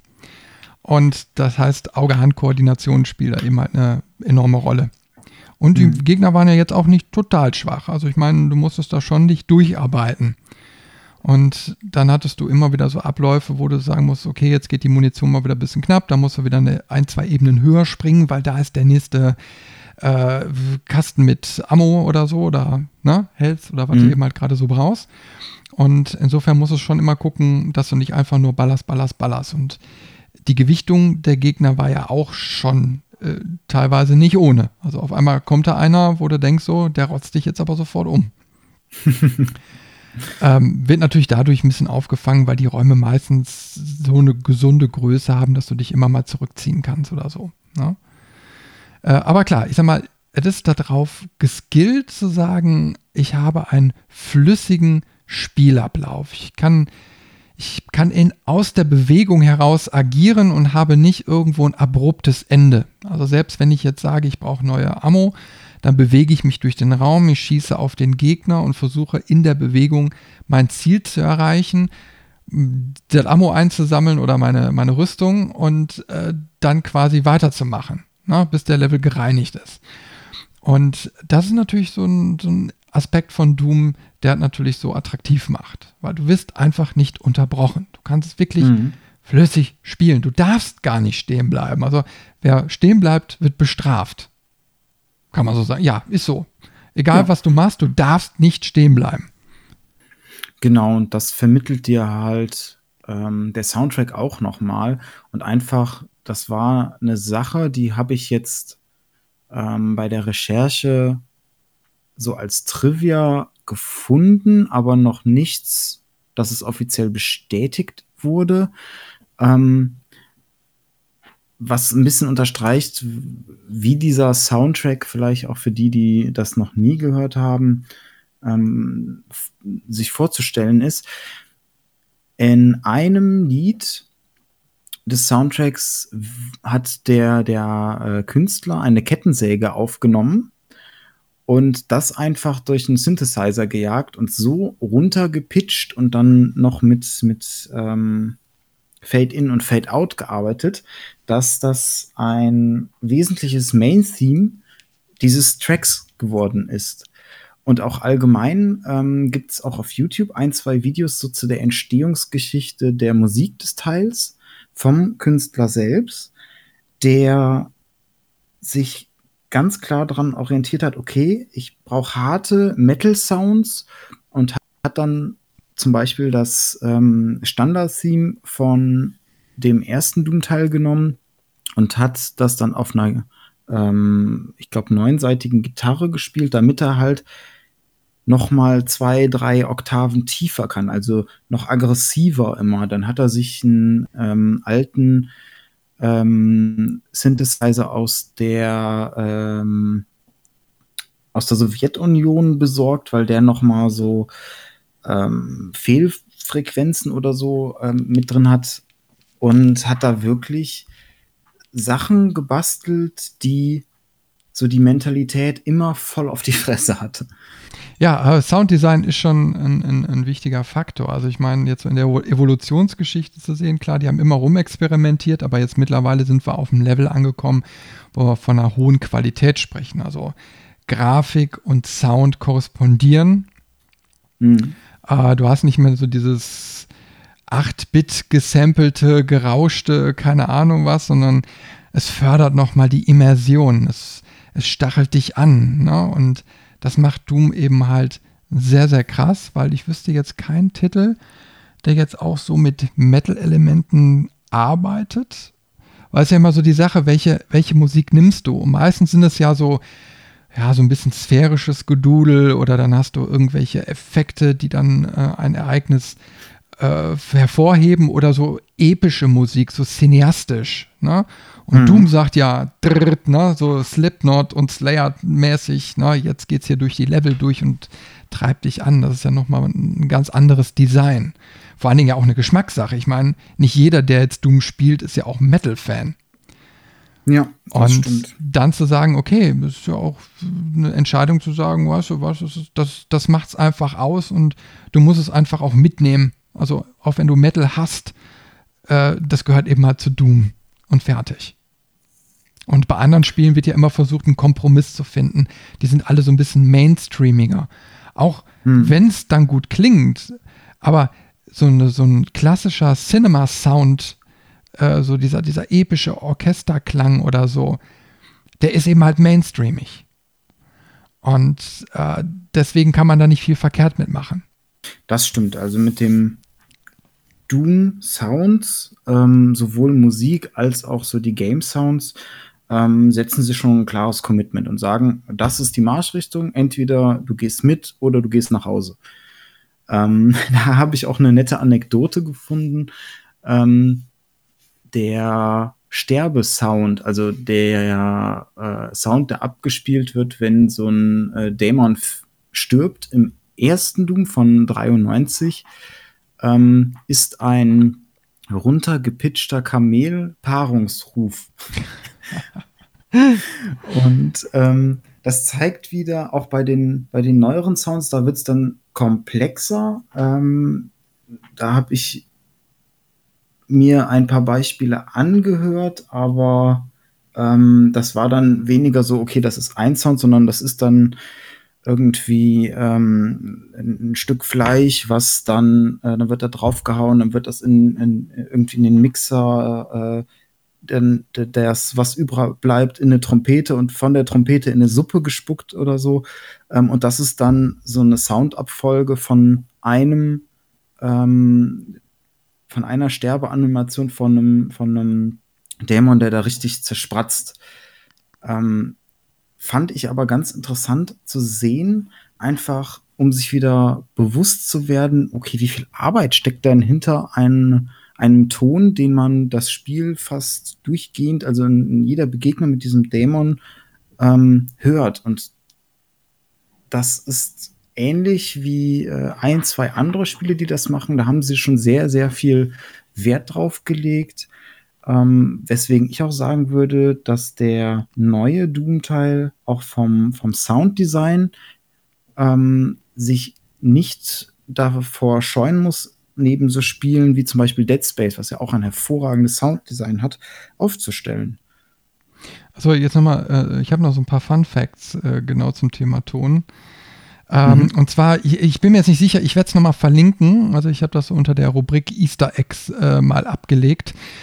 Ich glaube, das war bei Doom 2 und da gibt es eine ja, Hintergrundmusik und ähm, dann haben wohl findige Leute herausgefunden, wenn man die durch eine Spektralanalyse laufen lässt, also du kannst in einem Video, äh, Ton, äh, Audioschnittprogramm kannst du äh, dir quasi nicht nur die Wave anzeigen lassen in diesen ja, äh, Pegelausschlägen, sondern du kannst mhm. auch eine Spektralanalyse äh, anfertigen lassen. So. Und wenn du diese Analyse über dieses Musikstück liest, dann siehst du, dass in regelmäßigen Abständen Pentagramme und 666 Darstellungen sich immer wieder in dieser Audiodatei widerspiegeln. Also du siehst Audiodesign, haben die damals versucht, selbst da noch kleine Easter Eggs einzubauen. Und äh, das ist, also ich meine, da muss man schon Know-how von der Materie haben, zu sagen, so, ich, ich verstecke quasi eine Botschaft. Das, ich sag mal, da führen wir eine Diskussion wie äh, Schallplatten, die rückwärts abgespielt werden und dann irgendwie eine satanistische Botschaft bieten. Ne? Ähm, aber es dann so verklüselt in der Audiodatei dann solche Informationen noch versteckt werden. Ne? Oder dass auch bei der Audioausgabe dann äh, Texte umgedreht werden. Also dass das einfach rückwärts was gesprochen wird und derjenige, der das Spiel spielt, versteht jetzt gar nicht, okay, was wird jetzt da geredet? Und äh, erst wenn er dann umdreht, äh, kriegt er dann die wahre Bedeutung raus. Aber es sind alles so, so, so kleine, nette Facetten, wo man denkt so, hey, die, die haben da irgendwie doch schon viel Spaß bei gehabt, die Sachen umzusetzen. Also das macht man ja nur, wenn man sich so völlig mit einem Produkt identifiziert und Bock drauf hat. Sonst macht mhm. man es ja nicht. Sonst macht man ja nur Dienst nach Vorschrift, sage ich jetzt mal. Und das macht ja Doom eben halt auch aus. So, ich würde gleich ganz gerne noch mal kurz auf die Easter Eggs eingehen. Deswegen, also äh, das ist ja auch eine ganze Facette von Doom. Ja, es ähm, so absurd es klingt bei dem Doom-Thema, aber Doom ist gefühlt immer ein Spiel mit viel Seele, wo man halt die Leidenschaft der Entwickler und das Engagement spürt. Aber auch der Community. Also das, das, das, das merkst du eben halt immer mehr, weil Doom ist ja immer noch ein Thema. Jeder kennt Doom, jeder identifiziert sich irgendwie damit und da passiert eben halt auch viel. Also Stichwort äh, die Doom Challenge, auf welche Geräte bekommt man Doom zum Laufen? Also von der Waschmaschine, Kaffeemaschine, äh, alles. Wirklich selbst auf Uhren. So alles, was ein Display hat und irgendwie ne, einen kleinen Computer drin hat, wird versucht Doom drauf zum Laufen zu bekommen. Und das seit Jahrzehnten. Das ist, das ist ein Phänomen. Das kenne ich von keinem anderen Spiel. Das ist immer nur Doom. Hier ja. auf meinem Kopierer läuft gerade Doom. Ich weiß zwar immer noch nicht, wie man steuert, aber auf dem Display ist Doom. Dann lass uns doch eigentlich jetzt auch mal, würde ich vorschlagen, ähm, zu 2017 kommen wo es nochmal einen Ableger von Doom gab, und zwar ähm, Doom Virtual Fucking Reality. Ähm, es ist von der Engine her auch basierend auf dem Remake, nur halt komplett in VR. Ähm, von der Story her, die wieder, wie so oft, äh, eigentlich egal ist, spielt man nicht den ähm, Doom Slayer, den man sonst immer spielt, sondern ähm, ein ja, Mitarbeiter von dieser UAC-Organisation, die in Doom immer vertreten ist. Und ähm, irgendwie die Ausgangssituation ist ein bisschen bizarr. Man wird von einem Dämon angegriffen, überlegt das so gerade so und wird dann so Robocop ähnlich in eine Rüstung äh, gesteckt und muss dann halt irgendwie zusehen, die ähm, Dämonen da abzuwehren. Was ich aber interessant finde, ist, ähm, dass sie ein, zwei Sachen mit reingebracht haben, um das Ganze kompatibler für VR zu machen. Zum Beispiel hast du nicht nur die Möglichkeit, ähm, ganz normal wie mit dem Controller zu steuern und dich flüssig zu bewegen, sondern du kannst dich auch ähm, hin und her teleportieren, dass man dann ähnlich wie vielleicht bei einem Rollenspiel oder so ähm, so eine Laufbahn angezeigt kriegt und am Boden einen Kreis, wo man dann stehen würde. Und das ist nicht nur die Möglichkeit, um das angenehmer für den äh, Spieler zu machen mit den Bewegungen, dass einem nicht so schnell äh, schlecht wird, sondern wird auch aktiv mit ins Spielgeschehen eingebunden, weil man die Glory Kills so durchführt. Das heißt, ähm, du schießt die Lebensleiste von dem Gegner so weit runter, dass er dann anfängt zu blinken, wie auch bei dem ähm, vorherigen Teil.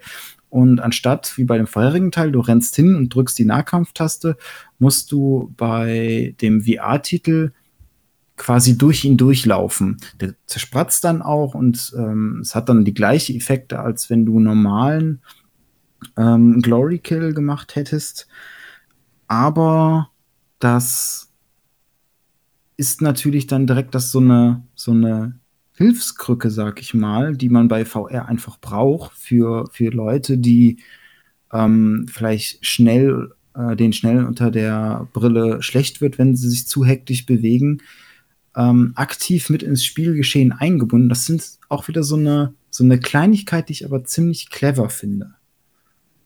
Jetzt weiß ich nicht, ähm, VR ist für mich ja immer noch so ein bisschen Neuland. Ich habe es ja letztens im, im Binarium das erste Mal erst ausprobiert.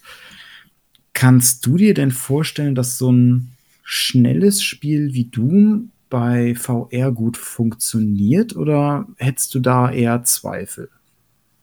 Also eigentlich kann ich mir sehr gut vorstellen. Also ähm, nochmal ein kleiner Fakt, also der John Carmack, ähm, der ist ja irgendwann bei äh, It Software ausgestiegen und ist, ich schlag mich nicht, 2013 oder so, habe ich mir jetzt hier nie aufgeschrieben, äh, ist der zu äh, einem VR-Hersteller Oculus oder HTC, äh, na egal, einer, einer von beiden ist er gewechselt und hat sich viele Jahre jetzt dann äh, mit dem Thema beschäftigt, ist jetzt aber wohl im November, also jetzt äh, vor einem Monat oder so ausgestiegen, weil er bemängelt hat, dass sich die ähm, Virtual Reality Geschichte einfach nicht schnell genug weiterentwickelt. So. Und das ist eben halt auch mein Eindruck. Also jetzt global mal von Doom abgesehen, ähm, mhm. reden wir über, seit Jahrzehnten über, über VR. Und jetzt haben wir ungefähr seit, hm, also ich würde mal sagen, seit gut zehn Jahren haben wir eigentlich schon die Power. Ne? Und äh, aber seitdem hat sich nicht viel getan. Also ich meine, es sind immer wieder so Vorstöße wie jetzt auch Doom, um zu gucken, wie können wir denn VR einsetzen in der ganzen Spielegeschichte. Und dann kommt immer sofort so, ja, da wird einem übel bei, bei den Bewegungen oder wie kann man äh, das in die Spiele so gestalten, äh, dass man nicht im, ähm, im Wohnzimmer umherrennt und alles kaputt rennt und über Stühle stolpert und wie auch immer. Ne? Und mhm. die Diskussion führen wir jetzt aber schon Ewigkeiten. Und, und kein System hat sich bis jetzt irgendwie dahin entwickelt, dass man sagt, es funktioniert. Ne? Also, das, also es gibt Möglichkeiten ohne Ende mit Raumtracking und so. Das eine ist ein bisschen aufwendiger, das andere weniger aufwendiger. Es ist immer eine Sache von, wo du, wo du über Sensoren sprichst, also rein die Technik. Die ist aber eigentlich gar nicht mhm. das Problem, sondern die Krücke ist immer, wie immersiv kannst du einen Spieler einbinden und wie reagiert er auf das System? So, jetzt hast du natürlich das Problem. Ich habe auch, ich bin einer von den Kandidaten, ich leide unter Simulator Sickness. Ich mhm. liebe VR, aber mir wird innerhalb von 30 Sekunden kotzübel. Und das dauert, hält bei mir dann auch an. Also nicht Brille ab und alles ist wieder gut. Nö, also die nächste halbe Stunde, Stunde ist dann weg. Ne? Wow. Trotzdem, also ich habe auch Seekrankheit und so, obwohl ich super gerne auf Schiffen fahre. Also davon lasse ich mich nicht abhalten. Ähm, ich finde die Technik aber total geil. Und, und ich bin tracky. Ich weiß jetzt so die ganzen Holo-Suite-Geschichten und so, Holodeck-Geschichten. Und ähm, mhm. auch, auch so, so Szenarien, wie sie in Ready Player One beschrieben werden. Das ist für mich ein sehr, sehr großes Stück Zukunft. Und ich glaube, dass wir uns auch hinterher daran gewöhnen werden. Also wenn einmal Titel kommen, ich glaube, das ist auch so ein Ding, du machst es einfach und irgendwann gewöhnt sich dein Körper vielleicht auch daran. Ne? Ähm, ich finde ich find eben halt auch nur schade, dass die Entwicklung so langsam vorangeht. Und Doom hat, und ich glaube, das war einer der größten Kritikpunkte mit diesem Warp-System, also dass du dich von einem Standpunkt zum nächsten warpst, äh, Kritik eingesteckt, weil es eben halt auch gegen diese normale Marschrichtung von den Dooms geht. Also du, du, läufst eben halt oder kannst seitlich laufen und ne, so dieses, dieses ganz klassische mhm. System. Und das wird gebrochen durch die Umsetzung für VR. Und ich glaube einfach, dass du in Zukunft, äh, egal welcher Titel es ist, ein, ein System brauchst, was wirklich mal Maßstäbe setzt. Also was, was jetzt dieses Genre, wie es damals diese 3D-Engines geschafft haben, einen Standard zu setzen, dass es den jetzt auch mal für VR braucht. Ich müsste jetzt kurz das Thema verlassen. Also wir haben ja jetzt den nächsten ne, äh, Half-Life ähm, Alex, ne, was jetzt als nächstes kommt. Ich glaube, ja. das wird so ein Ding sein. Oder ich könnte es mir zumindest vorstellen, ähm, dass das äh, Valve da jetzt einfach versucht, einen Branchenstandard einzuführen, an dem sich zukünftige Sachen messen werden müssen. Wird sich zeigen. Na? Ähm, aber ich denke mal, so langsam ist die Zeit reif. Und dann könnte auch ein zukünftiges Doom VR sehr gut funktionieren, weil überleg dir doch mal, Robin, diese Immersion, die du da erleben kannst, die ist dann wirklich fucking Reality. also ich meine, es, es, ist sehr reizvoll, muss ich wirklich sagen. Also solch noch mal tiefer einzusteigen, ob jetzt nun nur mit Geballere oder auch mit Story, also Narrativ. Also ich finde es großartig. Ich fände es großartig. Ja, ist ein ganz schweres Thema tatsächlich. Ähm, ich fände es tatsächlich interessant, auch das, auch die, diese Umsetzung mal zu sehen und zu spielen. Ich habe auch, genau wie du, ähm, so ein bisschen die Hoffnung, dass Valve jetzt derjenige oder dass Valve es schaffen wird mit dem Half-Life-Ableger, ähm, das Ganze etwas mehr zu etablieren. Ich vermute aber, dass es nicht passieren wird, ähm, weil auch die Branche VR immer noch nicht ernst nimmt. Das sieht man an so Sachen. Ich habe da zwei ähm, Meldungen zu äh, im Kopf. Und zwar einmal von Microsoft, die sagen für ihre nächste Xbox, nee, VR wird kein Thema für uns sein, weil es interessiert keinen. Die Leute wollen es nicht. Und ähm, wir möchten das Spielerlebnis quasi, wir, wir bringen die Community zusammen und man spielt zusammen und mit VR spielt man ja isoliert ganz alleine. Das waren so die Argumente, die sie gebracht haben, ähm, weswegen die nächste Xbox-Konsole ähm, nicht großartig mit VR rumexperimentieren will. Und man sieht es leider auch in einem kleineren Maßstab schon. Ähm, die Entwickler von CD Projekt Red von äh, Cyberpunk sind gefragt worden, auch von den Aktionären, so hey, ähm, im gleichen Monat wie Cyberpunk kommt jetzt auch das Half-Life raus. Habt ihr da keine Angst vor, vor der Konkurrenz? Und äh, die sagen ganz klar, nö. Also da machen wir uns überhaupt keine Sorgen, weil VR ist ein sehr, sehr, sehr, sehr, sehr kleiner Markt, der sehr, sehr anders ist. Und äh, diese Sehrs sollen jetzt keine Übertreibung sein von mir, sondern das ist tatsächlich so gesagt worden. Was ich immer ein bisschen schade finde, so ja, ich finde auch, VR ist eine Nische, aber es ist eine Nische, die meines Erachtens viel Potenzial hat. Und ähm, dass sich da nicht jeder draufstürzt, weil es einfach auch ähm, preislich noch nicht so massenkompatibel ist äh, wie andere Themen. Da ist ja tatsächlich die einzige Variante, so die, die PlayStation VR, die ansatzweise ähm, erwerbens, ja, erwerbenswert ist der falsche Wort, aber was sich auch der Otto-Normalverbraucher vielleicht mal leisten würde, ähm, wenn ich da an sowas denke. Ich glaube, Oculus ist das, die haben ja auch ein VR-Headset, ähm, was komplett ohne Rechner funktioniert. Ähm, also wo alles in der Brille vereint ist, was ich prinzipiell echt cool finde, aber wenn man dann den Preis sieht, man wieder schluckt und erstmal wieder einen Schritt zurücknimmt, weil es zu wenig Spiele gibt.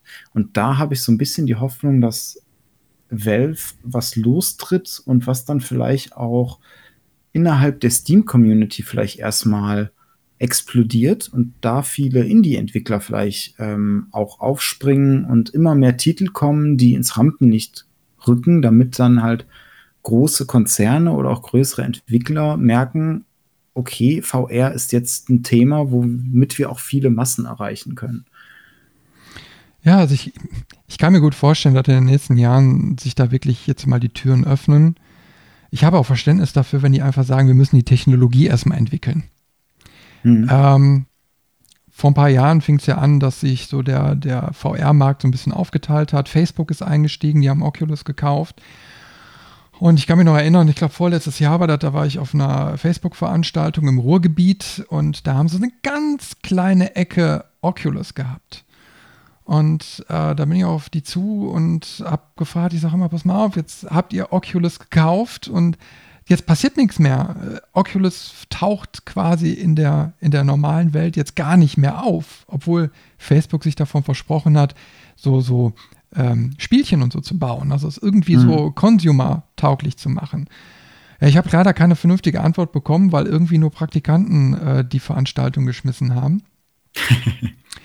äh, es hat mir aber gezeigt, es wird zwar jetzt von der Branche ernst genommen, die merken aber eben halt auch, okay, es, ist, es, es steckt Entwicklungsarbeit dahinter. Ähm, und ähm, natürlich jetzt auch, was die Headsets angeht. Also in, in, in, Facebook würde zum Beispiel nur mit einem Headset funktionieren, was du jetzt nicht am Rechner oder so anders hast. Muss irgendwie mit einem Mobiltelefon funktionieren, na, ne, so als Erweiterung, äh, mhm. äh, um, um überhaupt mainstreamig zu sein. Anders, anders klappt es nicht. Und äh, dann hast du jetzt die Core-Gamer, bei denen kannst du natürlich einen anderen Anspruch ansetzen. Ne? Also die haben eine stärkere Hardware, die wollen Schnelligkeit, Immersion. Ähm, bei denen sind nochmal ganz anders und dann kannst du mit anderen Headsets arbeiten. Aber trotzdem ist auch da die Sache, dass du, die müssen kleiner, leichter und händelbarer werden. Also wer will schon ein äh, ja, hinten so ein faustdickes Kabel irgendwie noch äh, in den Nacken reingesteckt bekommen und das ist alles Gewicht. Ne? Also so ein mhm. Ding muss mehrere Stunden lang getragen werden können, ohne dass es stört. Äh, dann sind wir, glaube ich, an dem Punkt angelangt, wo es auch hinterher interessant wird, weil ich denke mal, dass, dass du ganz andere Skills nochmal brauchst für Spiele, also auch E-Sports oder so. Ne? Ähm, dass das, weil du ja dich körperlich ganz nochmal anders einbringen musst, als wenn du auf einen starren Monitor guckst. Mhm. Ich glaube, die müssen sich einfach nur einig werden, wie, wie wird so ein Medium konsumiert. Also ich meine, Doom möchte ich nicht im Stehen konsumieren. Ich möchte also davon ausgehen, ich sitze auf meinem Bürostuhl wie vorm Rechner und mhm. äh, konsumiere dann mein Spiel. Aber da spricht meines Erachtens auch nichts gegen. Das ist okay. Das ist nur, das ist dieser Standard, den ich meine. Die müssen sich einfach nur überlegen, wie konsumiert der Endverbraucher das Spiel zu Hause. Und auf den Standard richten wir VR-Erlebnisse aus. Und dann hast du eigentlich schon die Lösung. Und um da jetzt wieder die Kurve zurück zu Doom äh, zu kriegen, das ist auch ein Punkt, der bei dieser ähm, Doom VR-Variante sehr interessant ist, weil ähm, du die, also du kannst quasi zwei Waffen halten, linker und rechter Arm. Ein Arm kannst du mit dem Controller, äh, also mit dem Motion Controller steuern. Der andere ist starr und der wird wohl durch die Kopfbewegung, kannst du aber noch mal so ein bisschen äh, das Zielen justieren. Das heißt, du hast ja dann da auch ähm, zwei Ebenen, auf denen du mit dem Spiel interagieren kannst.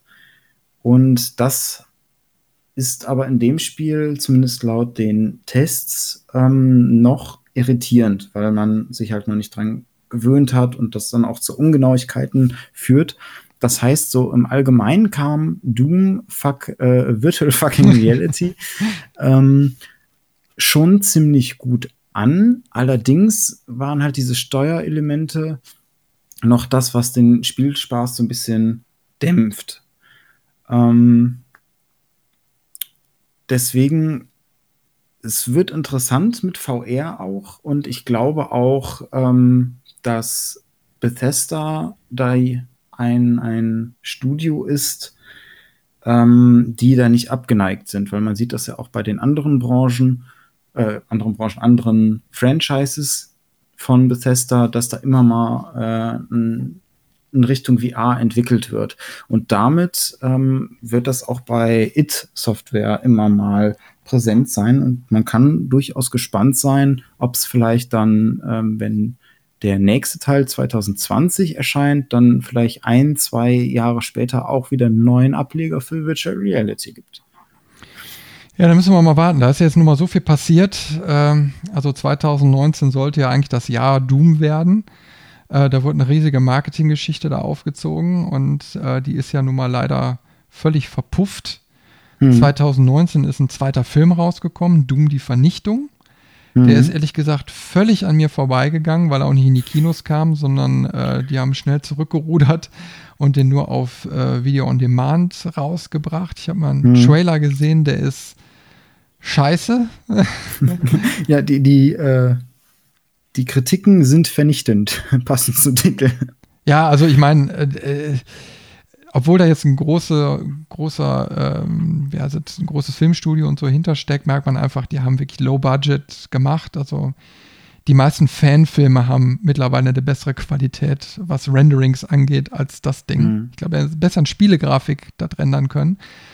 Ähm, ich finde es enttäuschend, muss ich wirklich sagen, absolut enttäuschend, dass 2019 noch solche Filme rauskommen, äh, weil man da merkt, okay, It Software hat sich wohl relativ schnell davon distanziert. Also klar, die geben ja nur die Lizenzen raus. Ne? Die verdienen mhm. also an den Lizenzen, aber sind jetzt an der Entwicklung von so einem Film nicht beteiligt. Aber ich finde, das macht natürlich ähm, die marketingtechnisch schon was aus, wenn so ein, ein gutes Franchise in den Dreck gezogen wird durch eine Scheißumsetzung. Und das gerade, ich sag mal, Netflix zeigt, dass, dass du heutzutage 2019 kinoreife Serien entwickeln kannst, äh, die eine Top-Qualität haben und dann musst du dir so einen Scheiß antun. Ich meine, das ist eigentlich nicht der Rede wert. Schade, muss man wirklich sagen. Schade. Ja. Aber ähm, ja, dieses Jahr sollte dann eben halt auch Doom Eternal ähm, äh, rauskommen, eigentlich schon im November. Und dann wurde ja zur E3 und was weiß ich äh, überall schon und, und äh, Gamescom äh, Sachen gezeigt äh, zu dem Spiel. Es sollte ein bisschen nochmal Back to the Roots sein. Es sollte neue alte Elemente wieder einfügen. Es, das kam nicht gut an. Also beziehungsweise wurde so heiß diskutiert, dass äh, Bethesda, die ja mittlerweile alle Rechte haben, gesagt hat immer, es kommt dann einfach erst im März, genau, 20. März 2020 ist der nächste Erscheinungstermin. Äh, wir, wir machen da nochmal was. Ja, und es sticht auch so ein bisschen in die Tradition, was Doom 2 äh, 1994 auch gemacht hat. Es baut natürlich stark auf das ähm, Remake auf und sagt dann, okay, jetzt wollen wir aber von allem mehr. Ähm, es soll noch mal schneller werden und zwar mit so Sachen, dass der ähm, Protagonist dann auch dashen, also sprich ausweichen kann, äh, mehr Jumping-Passagen. Es gibt äh, Waffen-Upgrades, zum Beispiel für die Schrotflinte, die ein Enterhaken sind. Das heißt, man kann sich an einen Gegner ranziehen. Und ähm, so von den Previews her gibt es wohl tatsächlich in dem Spiel so ein paar Jumping-Passagen, wo das Spiel dann für eine kurze Zeit eher wie ein Jump'n'Run wirkt, anstatt äh, wie ein Shooter. Es wird alles noch mal bunter und noch mal äh, mehr weg von einer realistischen Grafik, was natürlich aber wieder für die Lesbarkeit besser wird. Es soll aber zeitgleich auch ähm, den Trend der letzten Jahre folgen, dass es anspruchsvoller wird. Das heißt, es wird schon auch verlangt, dass du das, was du gerade gelernt hast in dem Spiel, einsetzen kannst. Und auch Ressourcenmanagement wird nochmal gesteigert. Ähm, dann soll es nicht nur äh, die Glory Kills geben, sondern man hat quasi die Glory Kills, die Leben geben. Wenn man mit der Kettensäge den Gegner tötet, gibt es Munition.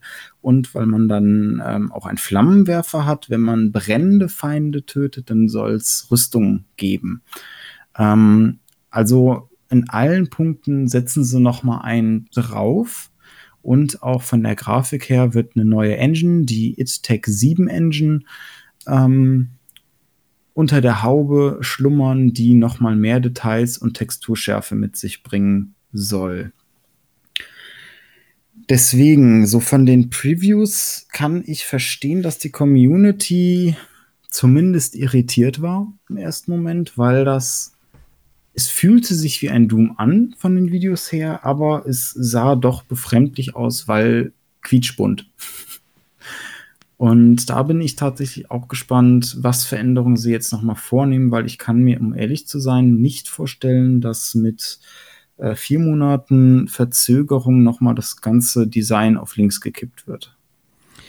Ja, da bin ich eben halt auch mal gespannt. Also, ähm, was ich so gesehen habe, äh, war eben, also das, das, da, also genau der Kritikpunkt der Presse, äh, den teile ich, dass es zu bunt ist. Also nochmal, auf einmal liegen die Waffen wieder so wie in alter Arcade-Manie irgendwo in einem Level verstreut, sind irgendwie in poppigen Farben, blinken die auf und dann kannst du sie einsammeln. Das ist so total 90er. und ob glaubst du denn nicht, ich will das heutzutage nicht mehr sehen. Ich will es nicht mehr. Ne? Weil es einfach so viel besser ist, wenn die Sachen realistischer in, in, in, in Leveln versteckt sind, wenn ich auch mal suchen muss, wenn ich vielleicht auch mal ein zweites Mal hingucken muss.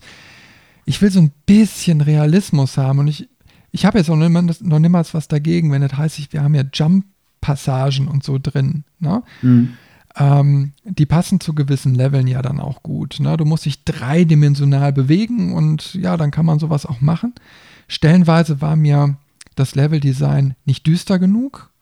Mhm. Ähm, es wirkte an einigen Stellen etwas kitschig, aber ja, es ist eben halt auch ein Trailer oder, oder so Spielpassagen gewesen. Man weiß jetzt nicht, wie das eigentliche Spiel dann hinterher aussieht. Gab natürlich auch Stellen, wo man sagt, so, oh, geil, super. Ne? Äh, mal gucken, wie so die, die Ausgewogenheit ist, weil Doom jetzt von 2016 hat mir schon insgesamt vom Setting sehr, sehr gut gefallen. Ja. Und jetzt muss man mal gucken, was die eben halt machen. Aber die Presse hat jetzt schon wenigstens einen neuen Begriff dafür entwickelt, den Puzzle-Shooter. Und ich weiß noch nicht, ob das jetzt positiv oder negativ äh, in Zukunft sein wird. Also Puzzle-Shooter, ich weiß nicht. Hast du irgendwie so einen Beigeschmack, oder? Ja und nein. Ähm, ja, im ersten Moment, weil ich will ja schnell durchrennen, schnell spielen und nein andererseits, weil es kommt so ein bisschen auf den Grad an, den sie da einbauen. Wenn das auf einem Niveau ist, und so würde ich es mir tatsächlich wünschen, dass man halt nicht die ganze Zeit mit der gleichen Waffe durchs Spiel rennt, sondern halt, weiß ich nicht, der eine Gegner äh, kriegt von der Schrotflinte mehr Schaden oder man muss vielleicht, ähm, weil die Gegner haben ja jetzt auch Schadensmodell, das heißt, man kann ja auch äh, Rüstungen, Platten, Arme, Waffen, was weiß ich, abschießen und sie sind nicht sofort tot, sondern das soll ja taktisch genutzt werden. Wenn ich dann zum Beispiel einen Gegner habe, wo ich erstmal mit einem Raketenwerfer oder einem Laser die Metallplatten runterschießen muss und dann mit äh, Projektilwaffen viel Schaden zu machen, das finde ich wieder cool. Aber es muss halt so intuitiv ähm, verstanden werden können. Wenn ich da in einer Passage sitze und das vierte, fünfte, sechste Mal versuche und einfach nicht verstehe, was das Spiel gerade von mir will, um diese Passage zu bestehen, dann ist es der falsche Weg tatsächlich. Aber das, das Aber, ist genau der Punkt äh, bei Wolfenstein Youngblood. Na, genau mhm. dieses Element haben sie da eingefügt. Und ich komme damit nicht zurecht, also der war jetzt aber auch ein bisschen der Sache geschuldet. Äh, ich habe es jetzt auch noch nicht sehr lange gespielt, also eine Partie mal zu zweit richtig. Ne? Mhm. Und ähm, aber es kommt so. Ich sag mal, du musst, du musst dann erst Panzerplatten wegschießen und dann kannst du mit anderen Waffen wieder angreifen. Und bei der Geschwindigkeit des Spiels kannst du dich aber nicht auf die Marker, die optischen, konzentrieren, nach dem Motto, ja, ach, da wird das angezeigt, jetzt muss ich die Waffe nehmen und ne, so, so dieses, hm. diese logischen Zusammenhänge, weil du hast keine Zeit zum Denken. Du bist auf deinen Gegner konzentriert, du musst dich äh, auf deinen Sidekick äh, bei Youngblood sogar noch konzentrieren. Ja. Und wenn du so alt bist wie ich, dann schaffst du das nicht mehr, dich auf fünf Sachen gleichzeitig zu konzentrieren. Da reden wir von einer, Al einer äh, Altersklasse. Äh, ich, ich tue mich da echt schwer mit ihr. Ich will aber auch nicht mehr. Ich will, ich will, dass es so intuitiv flüssig ist. Hm. Ich möchte mich nicht anstrengen. Und wenn du so Kleinigkeiten hast, sagt der Motto, du musst jetzt aber die Waffe, du hast acht oder zehn Waffen und dann musst du wieder die richtige wählen, um optimal schnell das zu machen und dann das. Ach nee, warum?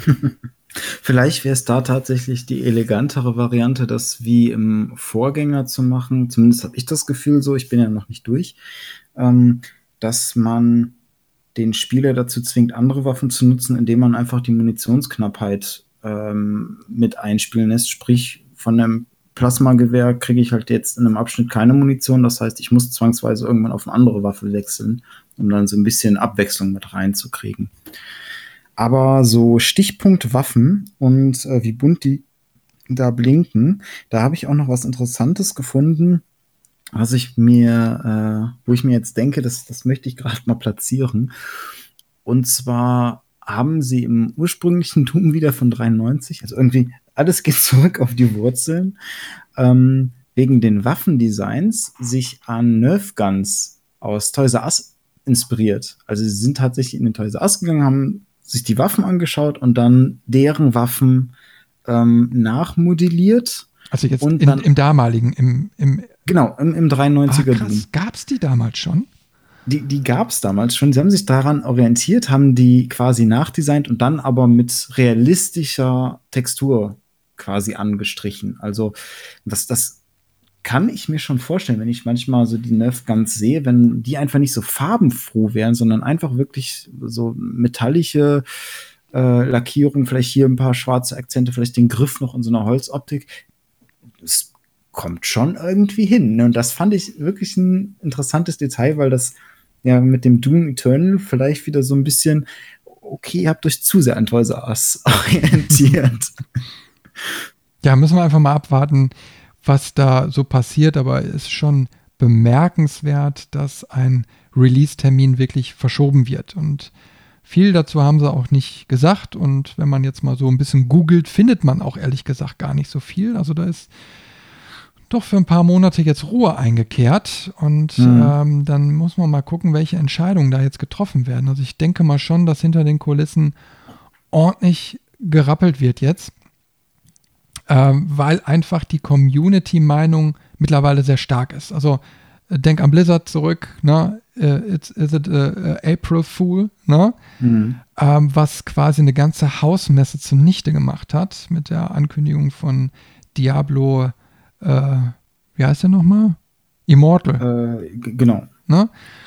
Und äh, was dann die Entwicklung weiterer Spiele wirklich dann noch maßgeblich beeinflusst hat, nach dem Motto, jetzt müssen wir du, äh, Diablo 4 unbedingt ähm, rausbringen oder ankündigen. Ne? Mhm. Ähm, also da steckt Politik dran, Firmenpolitik. Und ich glaube, dass die sich mit dem Schritt echt gerade keinen Gefallen getan haben und dass viele Menschen gerade viele Überstunden machen müssen, um irgendwie das Ding noch aus dem Acker zu ziehen.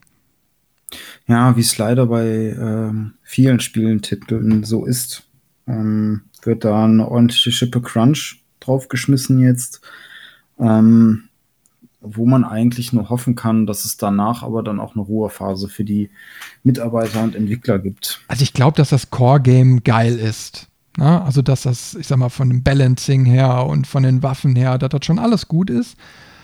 Ich gehe nun mal davon aus, dass dieser, dieser Puzzle-Anteil, dass, dass der zu dominant war. Also vielleicht sagen die einfach, okay, genau den Aspekt und das hat und so, da, da gehen wir nur mal ran. Also die Primäroptik des Spiels. Also nicht mhm. Leveldesign, weil das würden sie nicht hinkriegen in der Zeit, absolut nicht. Ähm, aber dass die einfach sagen, so das, was der Spieler von Anfang bis zum Ende wahrnimmt, dass die da nochmal rangehen, dass es weniger Kaugummi-automatenmäßig aussieht.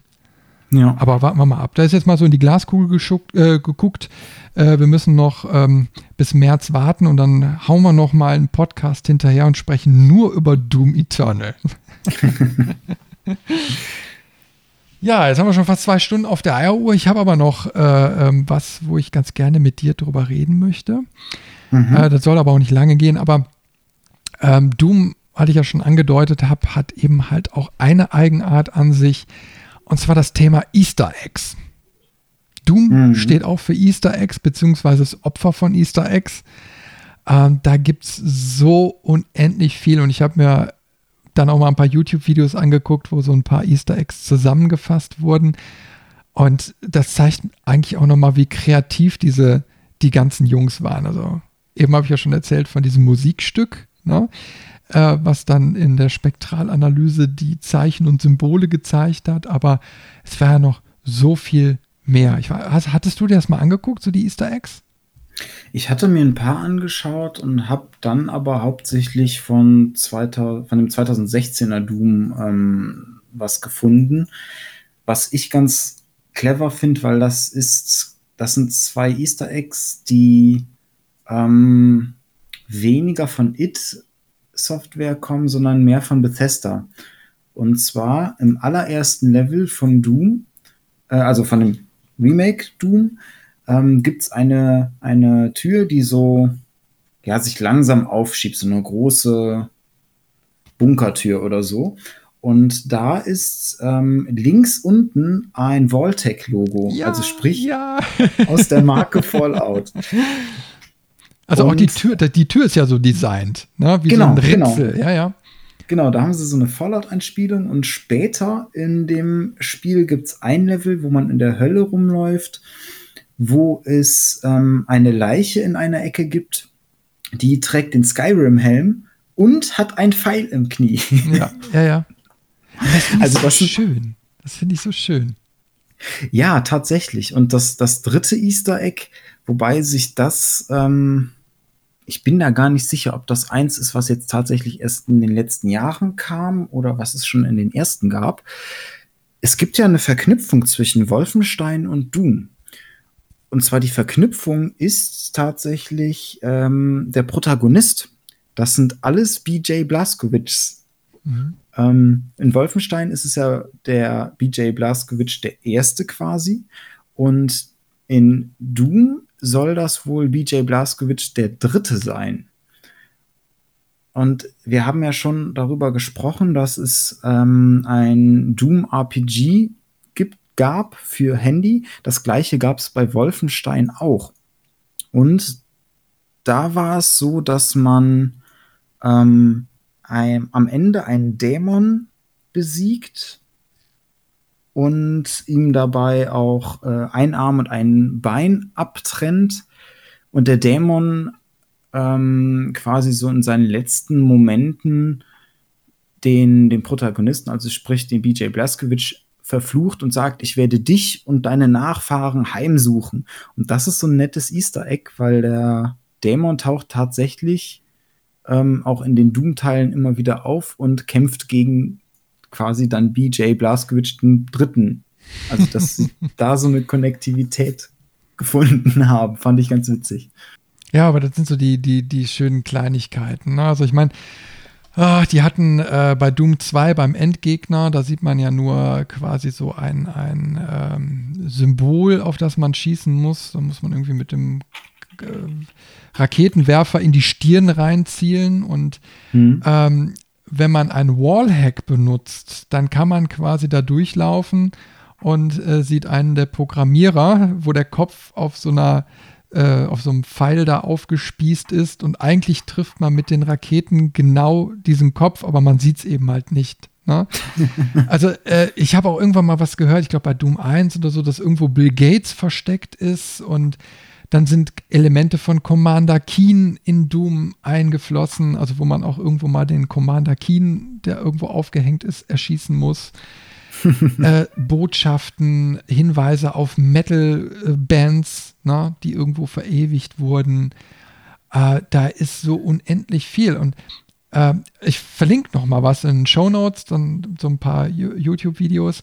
Äh, aber es gibt natürlich auch andere Spiele, die drauf ähm, referenzieren. Und äh, ich weiß nicht, kannst du dich bestimmt noch an die Stelle erinnern von Duke Nukem, wo er irgendwo so eine Nische entdeckt und dann auf einmal sagt so, oh, a Doom Space Marine, der dann irgendwo verendet ist. Ja. ist schon sehr schön, sehr schön. Also man sieht Popkultur vom Allerfeinsten. Das ist richtig. Ja, äh, was, ich, was ich dann auch noch gefunden habe, ist, äh, dass, ähm, ich hatte ja schon vorhin von Romanen gesprochen, was natürlich Ja. die Lore äh, beschreibt. Comics sind entstanden, das war hauptsächlich wohl in den 90ern. Wir hatten die Filme besprochen und vor einigen Jahren oder so, da habe ich mir jetzt aber auch nicht das Jahr aufgeschrieben, ist sogar ein Brettspiel rausgekommen. Es Okay. gibt also tatsächlich ein Doom-Brettspiel und äh, wo wir ja vorhin die Diskussion hatten, ob, äh, ich sag mal, andere Spielmodis irgendwie für Doom in Frage kommen. Also ein Brettspiel gibt es auch. Kannst du dir angucken? Vielleicht ist das ja was. ja, also ähm, Easter Eggs schließen wir dann mal ab und nehmen es, glaube ich, auch als letztes Thema. Wir haben boah, zwei Stunden. Äh, ich hoffe, es hat wieder Spaß gemacht. Also mir hat die Folge wieder richtig Spaß gemacht, Robin. Das war eine intensive Reise, oder? Ja, das stimmt. Und ähnlich wie bei der Fallout-Folge hat man das Gefühl, man hat mal eine Oberfläche entlang gekratzt. Haben wir auch. Definitiv. Also wie ich schon eingangs sagte, die Recherche hat gezeigt, dass wir eigentlich noch eine 4-Stunden-Folge allein zu It-Software machen könnten. Ähm, das müssen wir mal nachholen. Aber das ist sehr komplex, hat, wie sich gezeigt hat, weil wir da über jede Menge Personen sprechen. Da reden wir über Entwicklungszyklen, da reden wir über Engines, da reden wir über persönliche Gegebenheiten, da reden wir über Marktwirtschaft. Äh, das, ist, das ist ein sehr komplexes Thema. Und da muss man sich intensiv reinarbeiten, bevor man darüber frei quatschen kann. Mhm. Ich glaube, da kommen wir mit unseren äh, paar Seiten Stichwortzettel auch nicht so ganz auf. Also, weil einfach, wenn man über mehrere Jahrzehnte Firmengeschichte diskutiert, äh, da so viele Infos eine Rolle spielen. Müssen wir mal gucken. Also, das gibt noch ein hartes Stück Arbeit. Aber da schauen wir uns ja nicht vor. Mal gucken. Aber jetzt erstmal gehen wir auf die Spieleserien. genau. Gut, dann haben wir innerhalb von zwei Stunden 15 Spiele und zwei Filme besprochen. Äh, wow, danke Robin. Gerne, gerne. Ich freue mich aufs nächste Mal, aber ich denke mal erst nach Weihnachten wieder. Ja, das vermute ich auch. Aber das ist ja passend ähm, für die Leute, die auch Stirb langsam als Weihnachtstradition haben. Jetzt habt ihr auch einen Doom-Podcast. ja, viel Spaß beim Reinhören. Ich sage Tschüss und Bye-bye, bis zum nächsten Mal und äh, gehabt euch wohl. Bis dann. Tschüss.